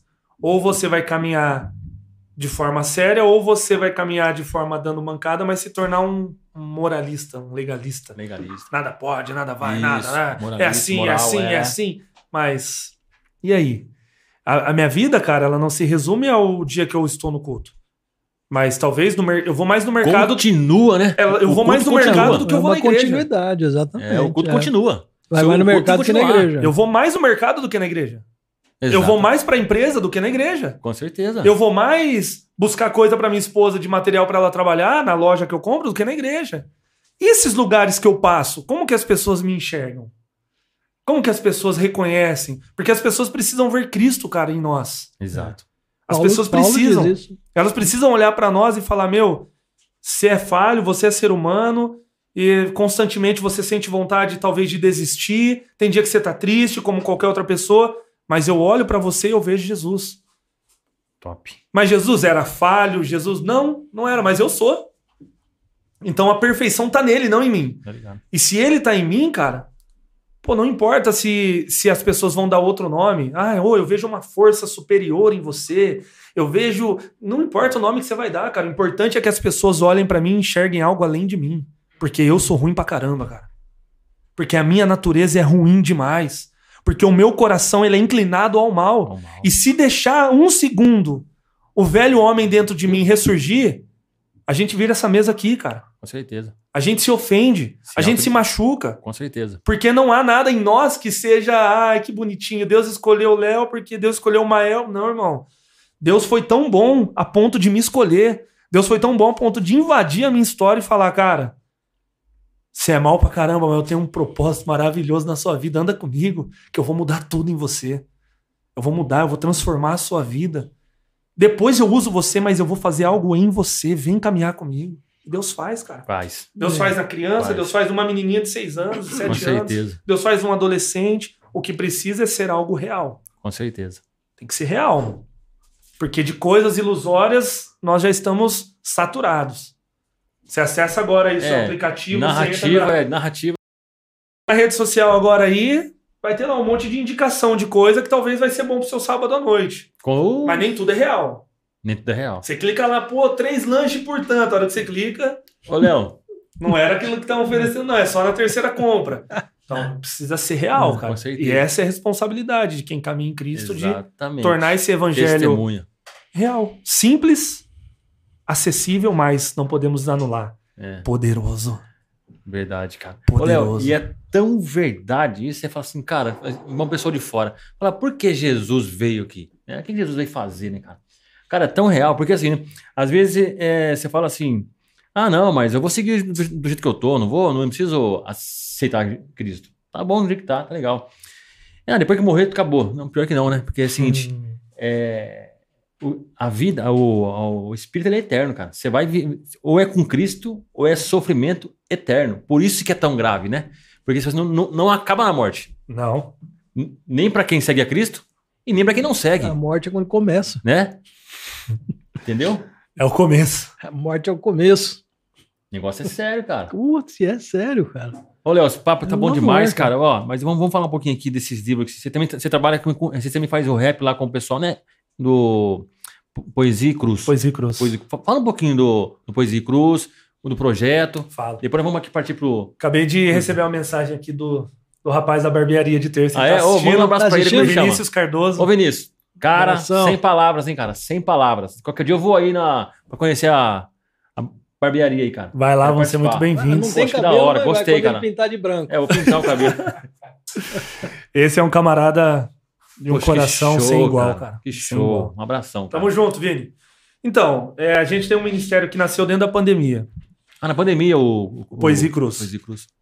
Quando eu me converti, a, a pressão maior que eu recebia era: você tem que fazer rap pra Jesus. Deus já te deu o dom. Nossa, eu era. Nossa, e eu não gostava muito desses argumentos, não. Não gostava porque eu dizia que o rap sempre foi algo muito sério pra mim. Então eu, eu cantava o que eu vivia antes de Cristo. Eu não poderia cantar agora de um Jesus que eu ainda não conhecia. Não, mas você tá matando seus dons, enterrando seus talentos. Eu nem dava muita atenção, ficava meio bravo. Mas o tempo foi passando e eu fui ganhando algumas letras, Deus foi me dando algumas canções, mas eu escrevia, deixava lá, um culto ou outro eu usava e sempre Deus fazia algo quando fazia o rap. O pastor chamava, Leozão, faz o rap lá. Leozão, vai lá. E sempre Deus fazia alguma coisa. Foi, fui ganhando algumas músicas, ganhando algumas músicas, e um dia eu falei assim: Senhor, se eu for voltar a fazer rap um dia pro Senhor, eu não queria fazer nada em meu nome. Então eu queria que o Senhor me desse um projeto, um trabalho, um, um nome de um ministério, uma banda, não sei lá como que vai ser isso. Passou o tempo, me veio Poesia e Cruz. Falei, caraca, Poesia e Cruz, que Bacana, nome legal. bacana nome. Isso há uns. Caramba. Você Porra. escreve, né? Você, você, você mesmo escreve, mesmo. né? É. Há uns seis anos atrás veio esse nome. Aí contratei um rapaz, ele fez o logo pra mim. Ficou parado dois anos. Três anos. Nunca mais mexi. Ia nos lugares, fazia o rap com, no meio do louvor, mas nunca mais tinha mexido. Entrei pra estúdio umas duas vezes pra gravar, não dava certo. Porque meu coração ainda não tava. Falei, eu não quero mais isso, não. Já vinha na minha cabeça ideia de agenda. Eu, não, não quero esse negócio de agenda, não. Ah, você vai vir cantar tal dia. Ó, você tem uma agenda aqui. Não, misericórdia, não quero isso, não. Mas se Deus um dia permitir, vamos lá. Entrou a pandemia, nasceram duas coisas que foi assim pra nós um sinal de vida muito evidente na nossa comunidade ali. A primeira foi o Poesia Cruz. Certo. Deus me deu uma direção muito clara. Deus me deu uma visão, na verdade, de uma pessoa olhando por uma janela. Era, uma, era um lugar que estava chovendo muito, uma tempestade. Eu não lembro se foi sonho, o que, que foi isso. Mas estava chovendo e a pessoa ela tinha um dia antes jogado uma semente na terra. E todo dia que ela olhava na janela, só chuva, chuva, chuva, chuva, e, e rochedos, e chuva, e chegou uma hora que houve o desânimo de, pô, não vai nascer nada em meio a isso. E no meio dessa, dessa, dessa visão, o Senhor me mostrou que um dos momentos que a pessoa olhava na janela, ele viu um broto nascendo em meio às pedras, mesmo no meio da tempestade. Falei, caraca, isso é de Deus. Deus tá querendo me falar algo com isso. Aqui é profético, cara. Isso. Acho que eu tô entendendo o que Deus tá falando. No meio do caos, no meio de uma pandemia, tá nascendo algo de Deus. Eu aceito esse propósito agora, Poesia Cruz. Vamos pra estúdio. E tudo se confirmou, cara. Foi assim um negócio. Nossa. Foi Maravilhoso. dando certo. Foi, foi, Foi, encaixando, foi, fluido, encaixando. como um amigo de Vinhedo disse. Nada forçado, só foi. Só Fomos foi, pro da hora, estúdio, Só foi. montamos um coral lá de gente que nunca tinha cantado. Hum. O rapaz que tá à frente do Poesia Cruz comigo, ele é músico profissional, começou a treinar a galera, ensinar a galera a cantar. E aí pro estúdio, o cara do estúdio falava, mas todo mundo canta? Não, mas nós vamos gravar. E a hora que grava, o cara fala, cara, como assim ninguém canta aí? Foi um negócio assim de Deus, de É Deus. coisa de Deus. mesmo. Isso foi a primeira coisa que nasceu. Nasceu Poesia Cruz. Hoje o Ministério Musical tá parado por um período, que dentro da maior. Do, no momento maior de pandemia, a gente parou os ensaios por determinação que não podia se reunir nas Sim, igrejas. sim. E aí agora a gente não conseguiu retomar. Vamos retomar no- talvez no começo do próximo ano. Tem até umas, umas datas que tinham fechadas que eu precisei pedir pra galera uma paciência, porque nós não vamos fazer de qualquer jeito e não ia voltar agora os ensaios. Uhum. Essa foi uma coisa que nasceu. E a outra foi a igreja na Vila Paula, que é como eu comentei com vocês, a igreja em Bada Árvore lá, que é todo domingo de manhã. Beleza. Com a- o início do Poesia e Cruz, a primeira vez que a gente foi gravar o vídeo Brisa Eterna, eu mandei fazer umas blusas de moletom. E eu vi que a galera ficou animada. O pessoal, eu quero uma blusa, eu quero uma blusa. Falei, caramba, nem existe a marca. O pessoal todo animado. Aí, esses tempos atrás, eu conversando com a minha esposa, eu falei, amor, eu não sei se eu vou ficar no trabalho que eu tô por muito tempo, mesmo achando que talvez vá ser ainda mais. Poesia Cruz. Tem um. Bora deixa eu mostrar aqui. Ó. Talvez ainda vai ser mais tempo lá onde eu trabalho, mas na época eu falei, eu não sei se vou ficar muito tempo, só já pensar algumas coisas. Falei, eu vou trabalhar por conta, eu acho. Acho que eu vou abrir uma loja. Ela, loja do quê? Falei, eu vou tornar o Poesia e Cruz um- uma marca cristã. Para artigos, roupas, bonés, livros. Ela, ah, amor, tenta, vamos ver. E deu certo, cara. Aí fiz a primeira remessa quatro meses, três meses atrás, de conjunto de moletom. Que legal. Fiz o cara. pedido dos bonés, já estamos na segunda remessa e agora deu certo de eu fechar a parceria com uma distribuidora. Tá na internet As também não? Pros As livros. também? Tá na As internet? camisetas vai ser, tá chegando agora. Essa daqui não, essa aqui não é nossa. Não? Não. A primeira camisa nossa, ela tem. As camisetas vão ser por coleções. Então vai ter a camiseta coleção Pés Formosos, Luz na Escuridão e Cruz Poética. Pés Formosos para evangelismo, Luz na Escuridão, versículos bíblicos e, e Cruz Poética, letras de músicas. Então a primeira camiseta que está saindo agora é do Pés Formosos, que é em cima de Romanos 10, versículo de número 13, que fala sobre como vão crer se não há É, quem pode pregue. colocar? né? Não dá problema no Já tá na internet? YouTube? A camisa... Não, ainda não. Hã? Mas vai tá. Vai, vai tá. Tem que vender pela internet. Vende não, põe só a imagem, só, só a imagem do, do, do- Que eu acho que dá problema. O, o- a- o YouTube pode entender que pode derrubar. Põe só a imagem. Não, só a imagem do, do Poesia Cruz, o símbolo lá. Poesia, Logo. brisa eterna. Dele tem lá, ele deve ter. Não tem, Léo? É, esse símbolo aí, Léo. Que eu acho que o YouTube, o YouTube ele derruba, ele pode entender como. Né, o Kaique? Direitos, né? É. Os direitos autorais. Mesmo É, que mas você. acho que vai abrir pequenininha, vai distorcer. Mas nem precisa não, tá tranquilo. Vai ficar pequenininha também, porque ela é só avatar, né? A brisa eterna lá em cima. Bacana. Então Ah, foi o mais ou menos é assim hora, que, que nasceu, que surgiu. E aí agora estamos com o desafio da, da, da loja. Aí quando eu vou em alguns lugares para ministrar, eu levo algumas coisas e tal. Tudo bem. Legal. O que que você trouxe aqui, Léo? Você trouxe os livros aqui também? É, tem uns livros aí, uns livros de autoajuda. Certo. Só que não. Só que não. Vamos lá, vamos falar de cada um. Autoajuda. Ah, Qual que você mais gosta? Se a gente gosta de falar, hein? Fala aí, Léo. Vamos ver. Qual que mais falar. gosto? Primeiro ali, ó. Esse aqui. A cruz e o punhal. É, esse livro marcou a minha conversão. David Wilson. Vamos tá aqui, Kaique. A câmera aqui. Esse foi, esse Aqui, foi ó. o primeiro livro que eu li quando eu me converti. Leitura obrigatória Top. para todo cristão. Top. Faz uma resenha dele aí. Opa! Então, vambora. É, conta a história do David, David Wilkerson, né? Que através de uma direção que ele tem de Deus aparentemente lunática, parecia uma loucura, ele vai para as ruas do Brooklyn tra- fazer um trabalho com gangues que atuavam lá em Nova York. Uhum. E no meio desse trabalho, ele tem acesso a um líder da gangue Mau Mau, que existe até hoje, Até inclusive, essa hoje, gangue. né? Existe? Existe. E, e ele ganha esse cara para Jesus. Né? Mas o livro discorre muitas coisas, muitos detalhes. Mas ele ganha esse cara para Jesus. Interessante que a porta se abre para ele pregar quando ele tá na sua terra. Eu não lembro o nome da cidade dele de origem, mas ele tá lá lendo um noticiário e vê que uns adolescentes foram presos por assassinar um, um outro jovem. E lendo a notícia, Deus fala para ele: vai para lá pregar para esses adolescentes. E ele não entende muito bem, vai e descobre o dia e o horário do julgamento dos meninos. E ele vai no invade o tribunal. O juiz acha que ele foi ali para tumultuar, manda prender ele, tira ele da sala. Ele mesmo diz que ele era um homem branco, magro, mirrado, no meio de uma galera totalmente de um contexto diferente da dele. E ele fala: O que, que eu tô fazendo aqui? E na salinha de fora, ele com a Bíblia embaixo do braço, um repórter fala assim: O senhor é pastor?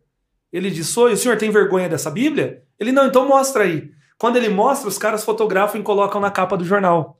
Pastor invade tribunal para ajudar é, meninos sendo julgados, alguma coisa assim. Isso vira escândalo. A igreja dele julga ele, olha o que você arrumou, olha o escândalo. Porém, quando ele vai pregar para as gangues, primeira oportunidade que ele chega num lugar, as gangues roubam o carro dele, ele dorme no carro quando ele acorda sem pneu. hora que ele vai ver, a galera das gangues, da, o pessoal da gangue chega perto dele e fala: Peraí, você não é o pregador do tribunal? É, Então, o que era escândalo, na verdade, foi porta aberta nas gangues. abriu. Porque as gangues viram ele na capa do jornal. Não foi você que foi ajudar os meninos? Não, então peraí, você é bem-vindo aqui. Devolve os pneus dele. E ele começa a fazer um trabalho com as gangues até que ele chega no Nick Cruz. E o livro vai dizer que o Nick humilha ele, o Nick bate nele, o Nick diz que vai matar ele, porque ele falava que Jesus amava ele. Até que chega a hora que o Nick se converte. Cara, esse livro é incrível. Muito bom, hein? Na sequência, tem o Foge Nick Foge, que aí já é o próprio Nick Foge, Cruz. Nick, foge. O Nick Cruz escreve um livro contando a história de vida dele, do porquê que ele odiava tanto quando dizia que ele era amado. Aí ele conta a história de vida dele, os traumas no passado. Então ele não podia ouvir a palavra amor. Quando ele ouvia sobre amor, ele reagia com violência.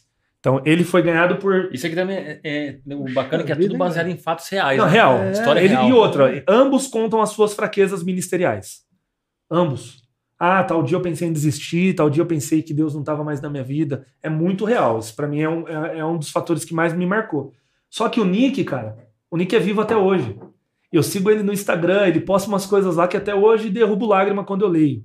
Ele continua com um coração apaixonado por evangelismo. Ele tem um grupo de rap que ele não canta, mas ele cuida de uma galera do rap que faz evangelismo nas, nas, nas na região do Brooklyn e ele prega a palavra. Ele é pregador de estádio, de multidões. Caramba, E depois desse aí, tem um outro que eu não tenho aqui, Uhum. que é o Fogo Santo. Aí o Nick Cruz vai contar suas experiências já convertidos, cara, é incrível. Aí depois tem Paixão pelas Almas. Poxa, Oswaldo Smith. Ah, cara. Esse cara também é fera. é fera. Ah, o Oswald Smith não tem nem muito o que falar dele. É, É, um livro que desperta muito a gente para o entendimento daqueles que estão de fora. Ele fala um pouquinho dos avivamentos, da história. Prefácio, prefácio de quem que é. Ah, não, prefácio é só do Billy Graham. prefácio do Billy Graham. livro aí, Tranquilão, de boa. Prefácio. Billy Graham. Só dele. E o último é o. Esse aqui é um dos que a galera mais procura. Exatamente pelo que nós Ah, falamos tá. anteriormente. O pessoal Leonardo tem sede por avivamento. É bom ler esse livro para entender por que avivamento. Né? Então ele vai trabalhar muito essa questão do, do porquê que tá tardando Uhum. esse avivamento que a gente tanto ouve falar que vai chegar. Então, são, são leituras assim. Tem outros livros que eu tenho lá, mas ficou lá no acampamento. Mas Top. são livros muito bons. Léo, e você vende? Como que é? Aí o pessoal procura. É, dá pra procurar, tem o Instagram da loja, é loja underline poesia cruz. Lá tem o WhatsApp, as coisas. Tem os bonés à pronta entrega também. Dá pra. Boné. Tem, tem algum boné pra mostrar aí? Vamos mostrar pra galera aí, ó.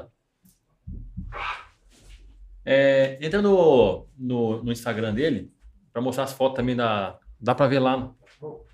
É, da, da, da igreja debaixo da árvore. Olha o boné aqui, ó. Aqui, né? Boné da hora, hein? Léo, esse aqui eu vou ficar, ficar pra mim. Opa, Falou, já vou comprar do você aí, vou ficar comigo. Legal. Deixa eu ver. Top. Ah, que você tá usando, né? É. Esse aqui já é meu, deixa eu pôr em mim, já que Bacana, vou ficar. eu vou colocar, né? É meu, né? Show de bola, velho. Eu gosto de boné, cara. Esse mesmo? Opa. Esse é uma barreta. Não, esse é o aba curva. Esse aí você Ah, pode esse é- dobrar curva, Isso eu gosto mesmo. do jeito que você quiser, pode dobrar. Você meu é- Se der problema, você reclama lá na empresa. Ficou chique, Lucas. Ô, Mano Brau. Mano Brown. Ficou bom, já. Já vou ficar aqui com ele aqui então, pra curtir. Léo, então a gente falou dos livros, é, você falou também aí do- dos boné. O que mais, Léo? Os boné? E agora tá chegando as também? camisetas, já tem os moletons. E a ideia daqui pra frente é começar a ter coisas à pronta entrega, né? Porque a marca surgiu, na verdade, através de amigos. Então, galera, eu quero lançar uma marca. Você me ajuda? Ajudo como? Compra um agasalho aí e me dá um prazo pra te entregar. Uhum. Coisa de amigo mesmo. Então a É. galera comprou antecipado, eu Uhum. entreguei depois, aí o que entrou de lucro, Isso, peço o boné. isso, isso. Compra, depois eu te dou. Fechou, Léo. Agora eu tô começando a ter coisa pronta entrega. Então agora já tem Entendi. boné pronta entrega. Tem os livros, as camisetas que vão chegar, vai ter algumas também a pronta entrega. É, a camiseta é de conformosos são os pés os que anunciam as Legal. boas novas de salvação. Legal. Então tá bem, Show de bola, parabéns. Legal. cara. bem demais, legal. hein? Sem, sem correria, sem pressão, sabe? Isso é um negócio bem. Então, como eu disse, é que nem o Poesia Cruz quando iniciou, fluido, só tá indo. Que da hora. Pô, Léo, por que você não faz Foi. isso? Faço. Um, um amigo que me incentiva muito, o Nilcinho, não sei se ele tá assistindo, tá me ajudando a fazer uns displayzinhos pra pôr o boné, pra deixar em algumas barbearias de amigos. Ah, então a galera bacana. compra cá, Bacana. amizade, cara, o andar Legal. junto, né? O, o, o caminhar junto, né? Beleza. Depois você manda um pra nós aqui pra gente fazer sorteio também pra galera aí. Mano, puder, show de bola. aí É isso pra Com galera. certeza. Quer ver? Ó, vamos ver ali, Léo. Ali, ó, a- a- mostra aí a, a igreja de da árvore. Tem aí? No Tem, Instagram? tem no meu. No seu? No É, meu tá Insta. no, no, no Léo. É Léo Underline CCVid. Esse vídeo. A igreja que vai de encontro. Aí, esse daí. Ó. Quer ver? Procura aí, ó. Quer ver?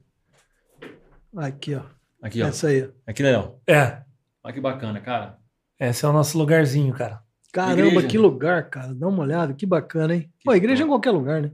Igreja somos É, nós, né, somos na nós, verdade. né? né? Que bacana, cara. E de encontro. Cara, eu, eu eu fico imaginando a alegria dessas pessoas. Não, se sentirem valorizadas. Aí nessa rua pra baixo, aqui desce uma viela, Ah. o pessoal trabalha com as crianças daqui. Aqui, ó. Tá aqui as meninas que cuidam das crianças Ah, daqui embaixo. Poxa, estão trabalhando com as crianças É, ali, cara. Enquanto tá Aqui aqui, é a que cooperadora criando- da obra. É, trabalha lá, crianças. Manu, com eles? Parabéns, hein, Manu? Hã? você ajuda. Que legal, Manu. Parabéns, demais, viu? E você gosta? Quer Muito. falar alguma coisa de lá? Não? Quer falar, Manu? Não quer? E aí aqui a gente faz o culto na casa onde tá aquela caixa d'água é, é, é a família que cuida da estrutura da igreja, deixa as cadeiras, as coisas. E é tão interessante que Deus ele mudou totalmente a sorte desse lugar. Hum, E depois que o reino, de fato, a gente já fazia uns trabalhos evangelísticos ali, é, pontual, mas chegou um momento que o Senhor colocou no nosso coração que era a hora de estabelecer de fato uma igreja. E foi um processo muito, muito interessante, assim, que eu fui lá para conversar com eles, para pôr a igreja lá na hora, no caminho, eu tive uma crise muito forte de ansiedade. sério? Não consegui, falei, como que eu vou falar? Como que se oferece para pôr uma igreja num lugar? Isso é invasivo. E chegou na hora lá, eles falaram. Falaram, cara, a gente pensou aqui, a vila tem cinco anos, mas não tem uma igreja, tem que ter uma igreja aqui. Eu falei, o que, que isso quer dizer? Vocês têm que pôr a igreja de vocês aqui. Aqui tem uma foto mais Ah, de perto daí da. Ah, legal. Top, cara. Que top, velho. Isso foi num domingo, essa, esse diálogo de pôr a igreja. legal. demais. Na madrugada de domingo para segunda, pegou fogo na vila. Puxa vida. pegou fogo. É, e a gente viu nascer a igreja às 5 e meia da manhã, quando eu e meu pastor chegamos lá. 6 horas da manhã a gente chegou lá. O fogo pegou, era 4 horas. E a gente viu a vila em chamas, os bombeiros, e a única coisa que a gente pôde fazer foi chorar com as famílias ali. Ali a gente viu a confirmação da igreja nascendo. Foi, no- no- parece que Deus nos pôs ali mesmo para ver qual seria a nossa reação, sabe? Porque a gente não podia fazer nada. Os bombeiros já estavam fazendo. Então o que, que a gente falou? Eu, pastor, só chorar com eles, cara. O pastor foi em uma família, eu fui em outra, foi em uma, foi em outra. E ali Deus confirmou, é isso. Depois disso, cara, depois do incêndio que parecia ser para destruição, virou a chave. Virou a chave. Virou a chave. Os olhos do poder público se voltaram para Vila Paula. Em uma semana, eles começaram a doar caminhões de coisas que receberam porque não tinha para quem usar. Nossa. Deus começou a mudar a sorte, começou a mudar as coisas, mudar a vila ainda em cinzas. Ah, o culto era na outra semana, mas tinha pego fogo, né? Eles falaram, e aí, vai ter o culto? Falei, vamos fazer o culto no meio das cinzas, cara, o primeiro. Porque lá na frente eles vão lembrar. Que Aí o primeiro culto foi em meia cinzas. O primeiro culto. Foi essa árvore aí, ela era mirrada, rapaz. Já foi tá grande, dela já tá por grande. causa do incêndio. Não, não, não chegou a consumir a parte de baixo da vila, mas estava tudo marcado, porque a chama foi. Legal, né, Léo? Que você falou do incêndio, né? E você falou que a árvore, ela, ela, ela continuou, né? É. Como que é importante ter raiz, né? É A opa. raiz. A Perfeito. gente fala assim, né? Da raiz do E ela é. Se e ela se juntou com outras e, se, e faz a nossa cobertura ali. Aí a gente começou os trabalhos. é, a igreja estabeleceu, vimos muitos milagres nos primeiros cultos, curas. Um rapaz, eu me lembro, indo em direção ao posto de saúde. O que, que você tem, irmão? Ah, não consigo andar, meu joelho. Chega aí, vamos orar. Orou. Pô, vou voltar pra obra. voltou o joelho, voltou pra obra. Ah, Deus fez muitas coisas. E não é só no domingo, né? O culto é de domingo, mas o acompanhamento é diário. Então a gente tem um grupo na igreja de lá, o pessoal manda, ô, eu preciso de tal coisa, pode ajudar com tal coisa. É, é uma atenção assim bem, bem direcionada. que legal. E aí cara. eles ganharam a terra, cara. ganharam a terra. Depois de um tempo da igreja ali, ganharam a terra. Aí me deram uma notícia um dia de semana que a gente foi lá, o, o rapaz que é líder comunitário me deu a conta de água. Lê aí. Falei, o que, que é essa conta de água? Falei, pô, no nome da vila? A Sanasa mandou para eles ter noção de como vai ficar. E tava escrito assim no, no endereço, o nome lá e residencial Nova Vila Paula. Nova Vila Paula. Caramba, Esse legal. Nova. legal demais, hein? E esse Nova? Que isso, Hum. cara. Precisava desse Nova se não Que fosse um isso, propósito, cara. se Deus não tivesse mostrando algo. É. Nossa. e vai ser um condomínio. Então era uma terra invadida, muita coisa ruim aconteceu aí já quando, no começo, era de, de- só de lona mesmo, aí avançaram para os barracos de madeira. Tem uma comunidade de haitiano aí, Tem? tem. Nós temos uma média de 150 haitianos que moram aí. Então é uma, lá é uma missão cultural e transcultural. Transcultural, legal. Verdade, é isso. Caramba, que Léo, e, parabéns. poxa, Deus está fazendo uma obra ali, cara. É um lugar assim que mudou as nossas vidas de verdade. Que top, Um cara. povo muito carente, um povo muito humilde, muito simples. Amanhã é dia de preparar o cafezinho da manhã das crianças e. Ô, Léo, e é tão, é tão legal assim, cara, porque você tá, tá na, na linha de frente, né? Vai pro campo.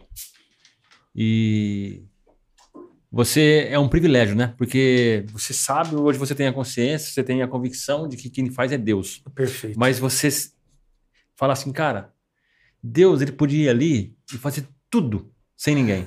Mas é que ele faz. Ele fala assim, ó, seguinte, eu vou te dar uma moral no teatro. Vem cá, vai lá no meu nome e faz isso. Cara, aí você acha, e fala, cara, você, poxa, você sabe, sabe que ele que fez, mas você fala, poxa, é como que eu estivesse recebendo aqui um presente de Deus que É. vai ficar marcado é. na alma, cara, no espírito, no coração, cara. É Servir o rei, o poderoso, falou assim, ó, vai lá e faz que eu vou te ajudar. É. Cara, eu vou falar pra você, vai cara. É, nome, cara, né? isso, isso é sucesso. Sucesso é, é, é você ir de encontro com alguém que não tem nada para te oferecer. Jesus fez exatamente isso. Nós não tínhamos nada para ele e ele veio de encontro com uma- uma- uma- um povo que não tinha nada, mas ele falou assim: Eu vim para vocês. Exato. Eu vim me entregar para vocês. E quando você faz isso, você vai num, num lugar como esse, né? Que as pessoas precisam, necessitam. E não tem nada, nada em troca. Ah, assim, Léo, a gente não tem nada para dar para vocês. E você, não, mas é, eu não vim buscar nada. Eu vim trazer. Esse é Legal um. demais. é como a questão da missão, né? Que isso, cara? Você é louco. Poder do Espírito Santo. Eu penso muito nisso também. Eu falo, pô, Deus poderia fazer tudo sozinho, mano. Poderia, eu, É. falo- eu também falo isso de vez em quando. Mas Deus fala assim: vamos junto, É. vamos comigo, vamos ali. É. Eu já fiz, mas vamos ali. Melhor coisa, né? Vou deixar você viver uma coisinha ali, mas eu já fiz. Quer companhia ali. melhor que essa, né? É, mas ele Nossa. faz, Verdade. cara. Ele faz. Quem é, a missão nasce em quem, mano? É, então. Né? Ele que ama essas pessoas, É né? ele. A gente é um canal desse, É desse amor. Ah, isso que é difícil da galera entender, É. parece. É, Então, é fazer tudo ciente que depende. Tudo que vai acontecer, que vai dar certo, depende de Deus. Mas eu vou correr de tal forma como se tudo dependesse de mim. Isso. Só que eu sei que tudo depende dele. No final das contas, eu vou olhar e falar: Senhor, o Senhor é maravilhoso mesmo, hein? O Senhor é bom. Porque o nosso coração ele é inclinado ao mal, não adianta. A gente vai Fato, sempre querer é fato. roubar a glória, a É gente vai fato. sempre. Só que, irmão, Fato. quando você tá, tá caminhando e as lutas vão te forjando, você vai aprendendo, você vê que, na verdade, não- eu- nós não merecíamos isso aqui, não. Nós não merecíamos nem estar em Cristo. Ô, Léo, e é bacana, cara, que Nem estar em Cristo. é tão. A gente fica hoje em viagem, a gente podia ficar aqui 10, 20, 30 horas falando, cara. É. Jesus, Deus Todo-Poderoso, Filipenses, ele se esvaziou, cara, pra vir vestir uma roupa igual a nossa e ser igual a nós. Aí você, sai do, do- do seu conforto, da, sua- do seu, do seu, dos seus afazeres, do templo que hoje vocês têm lá constituído, que é a igreja, e vai pra um lugar que não, não tem nada. Você se esvazia, né, cara? Você fala assim, poxa, eu vou lá sem preconceito, vou livre, vou pronto pra servir. E foi isso que ele fez, cara. Ele poderia muito bem falar, não vou abrir mão da- da- do, do meu reinado, do meu poder. Mas ele se esvazia, né? Ele se, esvazia. esvaziou.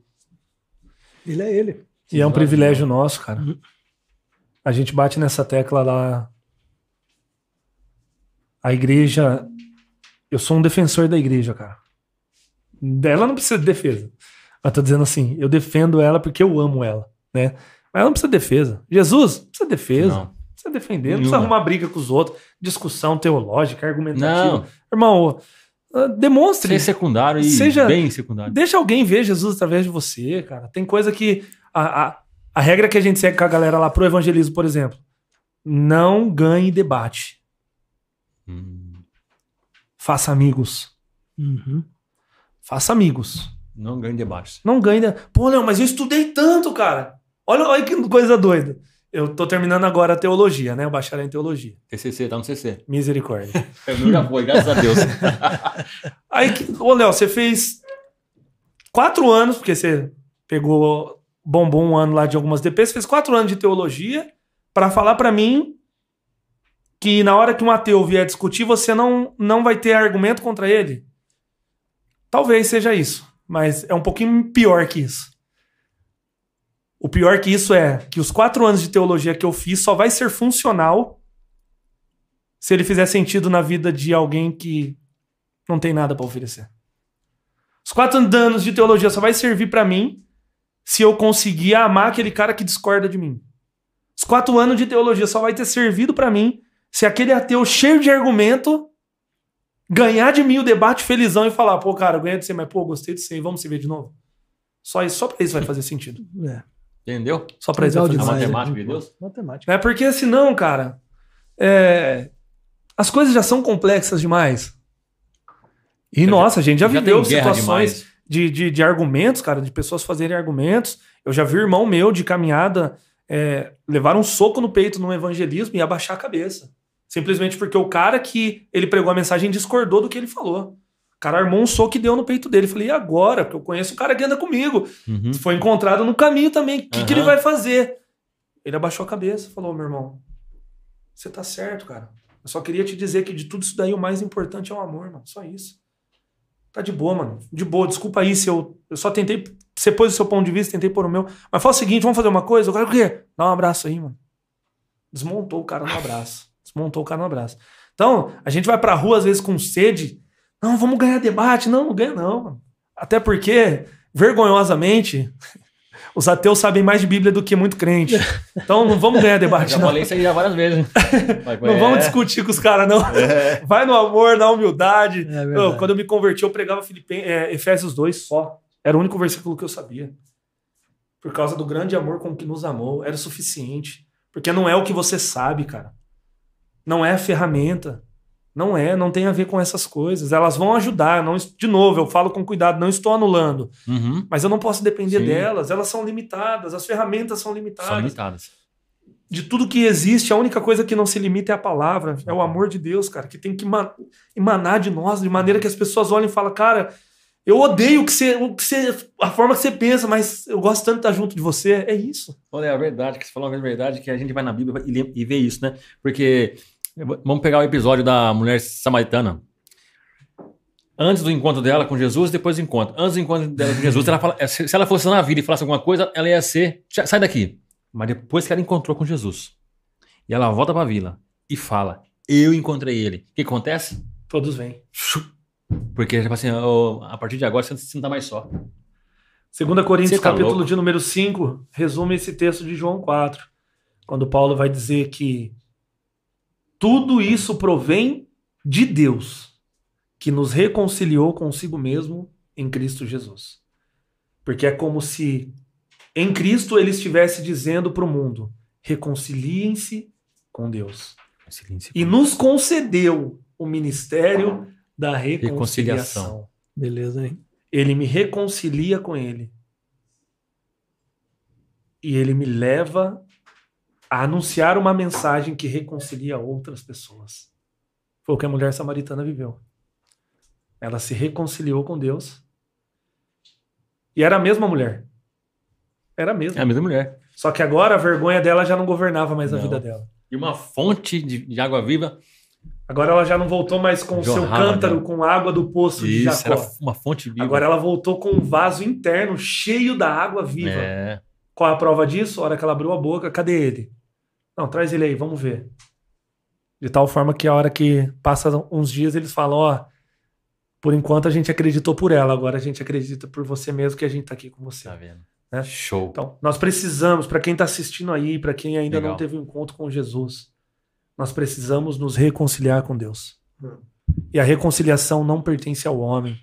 Não fomos nós, não é o Léo, não é o Mael, não é ninguém, não é o pastor, não é a igreja. Isso provém de Deus. E tem que fazer isso enquanto dá tempo. Enquanto dá tempo, irmão. Quando dá tempo. E não tá desculpa, É. sabe? Não, ah, mas eu. Ah, mas Deus conhece meu coração, sabe, irmão? É verdade. Isso não deveria ser um argumento bom. Isso deveria fazer a nossa perna tremer. Porque é verdade, Deus conhece o meu coração. Como que tá o meu coração? Como que tá a minha vida referente a ele? Como que tá as minhas motivações? Hoje, hoje, nesse exato momento, a porta tá aberta, cara. A porta é Jesus. A porta é Cristo e ela está acessível para qualquer pessoa de qualquer face da, de- da, da face da terra todinha, de qualquer idade, de qualquer situação social. A porta está aberta. Só que aí a gente olha e fala: ah, mas não é minha hora. Ah, mas, ah, mas eu já oro em casa. Ah, mas, irmão, irmã, Jesus está batendo a porta do nosso coração porque nós precisamos de reconciliação, porque o pecado trouxe separação. No sábado passado a gente juntou com os meninos, já que eles tinham dúvidas de pecado. Então, ao invés de falar só do pecado que você entende como pecado, vamos ver como que Deus criou todas as coisas? Fizemos um estudo de Gênesis 1 e 2. Cara, foi fantástico. Então, agora, olhar o pecado da ótica da criação Uhum. é a maneira que nós temos que entender o pecado. Porque olhar o pecado da minha ótica, eu vou pontuar ele de acordo com o que eu entendo. A moralidade. Moralidade. Ah, o que, que é, é ser preso na pornografia se tem marido que trai a esposa? Eu vou ser sempre com, eu vou sempre comparar a minha realidade com o do outro para dizer o que é o que não é pecado. Uhum. Mas o que, que Deus diz que é pecado? E o que é que separou o homem? Foi só uma fruta, mano. O que, que seria só uma fruta hoje? Nada. Então vamos mais fundo, mano. É. Como que foi a criação? Como que foi a harmonia da criação? Caralho, que coisa linda. Não chovia, mas a própria terra germinava água. O fruto que nascia da árvore nascia com semente para o homem plantar de novo. Havia havia a perfeição em tudo que Deus criou. O homem era ele era completo com a criação. O homem se relacionava com a criação. O homem se relacionava com a natureza. Agora vocês acham que foi só uma fruta? Isso trabalhando com os meninos lá. Pô, Leozão, olhando dessa ótica, cara, pô, era tudo perfeito, né? Então sempre olha pro pecado dessa ótica. O pecado não sofreu atualização de eu olhar através do meu ponto de vista. Uhum. Pecado é errar o alvo, é ferir aquilo que Deus deixou como padrão. E esse pecado, mais do que tudo, ele me separa de Deus. Mas a graça, ela é maravilhosa. E ela é um escândalo. Por que, que a graça é um escândalo? Porque ela alcançou você? Porque ela alcançou você? Não, porque ela me alcançou, mano. É sempre tem que voltar a responsabilidade para mim. Não, ela me alcançou, mano. É. Se ela me alcançou, mesmo que eu não matei ninguém, ela vai alcançar o que matou. Se ela, me- ela não tem limites, cara. A graça ela é insuportável. É. É constrangedora, né? Ela é constrangedora. Constrangedora, Ela é in- a religião não suporta a graça, Não cara. suporta a graça. A graça ela destrona o- É. aquilo que o, que, o, que o homem, que o senso comum cria. Exatamente. Ela vai além. Exatamente. Então essa graça está disponível para quem está assistindo Amém. hoje. Talvez todo o vazio, o desespero do seu coração seja só a necessidade de saber que Jesus te ama e tem um plano maravilhoso para sua vida. Amém. É isso aí. Essa frase mudou minha vida, cara. Legal. E eu já ouvi dizer que não adianta você falar isso para as pessoas. Mas eu não paro de falar. Amém. Show de bola. Ô, Leozão, Legal demais, cara, a né? gente tá feliz demais de receber você aqui. Muito, muito. Cara, é... as portas do podcast Chega Mais vão estar abertas.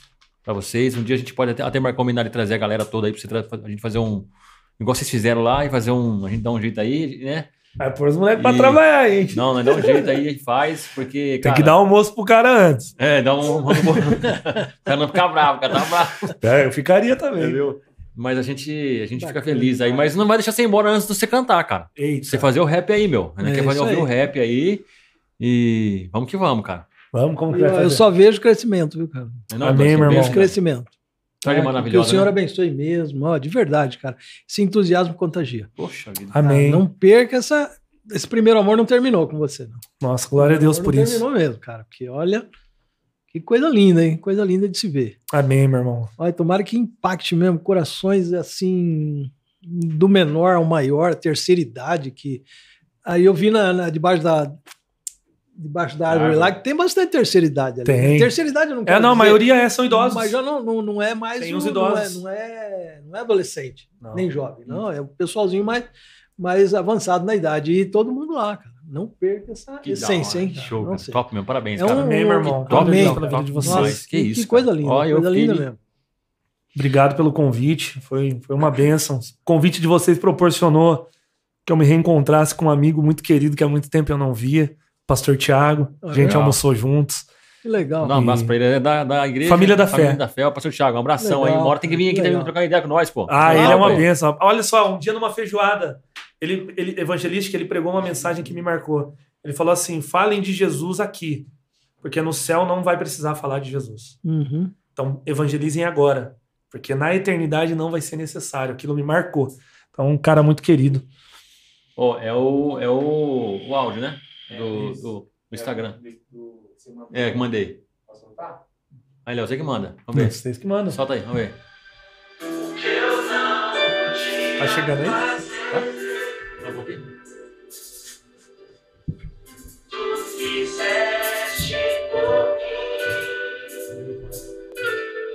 Não merecia, mas mesmo assim você me encontrou. Eu não queria, mas fui tomado por tanto amor. Jamais pensei que alguém desse jeito pudesse amar, a ponto de viver e por mim se entregar. Uma coroa com todo o peso da decisão, pregos nas mãos, mas que sangravam no coração. Até pensou em voltar, mas ao pai recorreu, mesmo sendo filho amado, apenas obedeceu. Provou do medo, pisou nas águas da solidão, fez tudo pra que junto ao pai eu alcançasse o perdão. Bebeu do cálice de angústia, amargura e dor. Tetelestai disse bem alto, foi por amor. Tirou a chave que estava aos cuidados da morte, rasgou o céu, tá com Deus. Mudou nossa sorte e lá do alto foi predominante uma forte luz. E junto dela ainda existe uma cruz.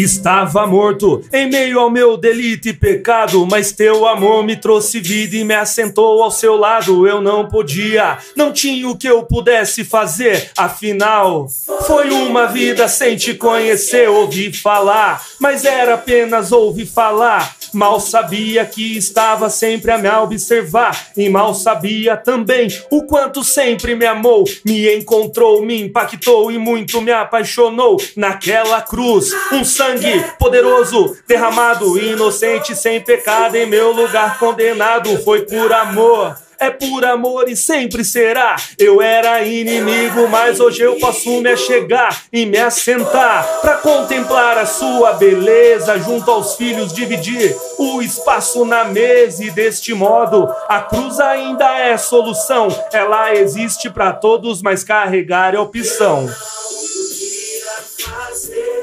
Tu fizeste por mim. Abriste o caminho e hoje eu posso entrar na sala do trono e ver face a face Um lugar à mesa onde eu possa sentar. O que eu não podia fazer, tu fizeste por mim. Abriste o caminho e hoje eu posso entrar na sala do trono e ver face a face um lugar à mesa onde eu possa sentar. Ainda existe uma cruz, ainda existe uma luz. Uma verdade é Jesus. Ainda existe uma cruz, ainda existe uma luz. Uma verdade é Jesus. Glória a Deus. Aleluia, glória a Deus. Aplausos. Que isso. Glória a Deus. Coisa linda demais. sem palavras, Emocionante. sem Emocionante. palavras, Chega sem palavras, Tá suando. sem palavras. Deus é bom. Deus é bom. Deus é bom. Sem palavras. O que tempo Deus todo. te abençoe, Amém. que Amém. Deus te pague, que Deus continue te enchendo desse poder do Espírito Santo para que você continue testemunhando desse Deus maravilhoso, Amém, meu irmão. desse Deus que, que veio buscar o perdido, que veio buscar aquele que está sem esperança. Que hoje você veio aqui trazer uma mensagem de esperança. Tenho certeza que muitos corações aí foram alcançados e que pessoas vão sair daqui primeiro com uma dúvida. Eu posso conhecer também esse Jesus. Amém. Amém. E o, você hoje foi uma benção aqui para nós também. A gente agradece pela presença. A Manu também. Ah, Viu, Manu. é. Obrigado, viu, Manu, Manu. pela sua presença aí, pelos desenhos que você fez. Parabéns pelo papai, hein? Tá bom? Olha, Parabéns. sério.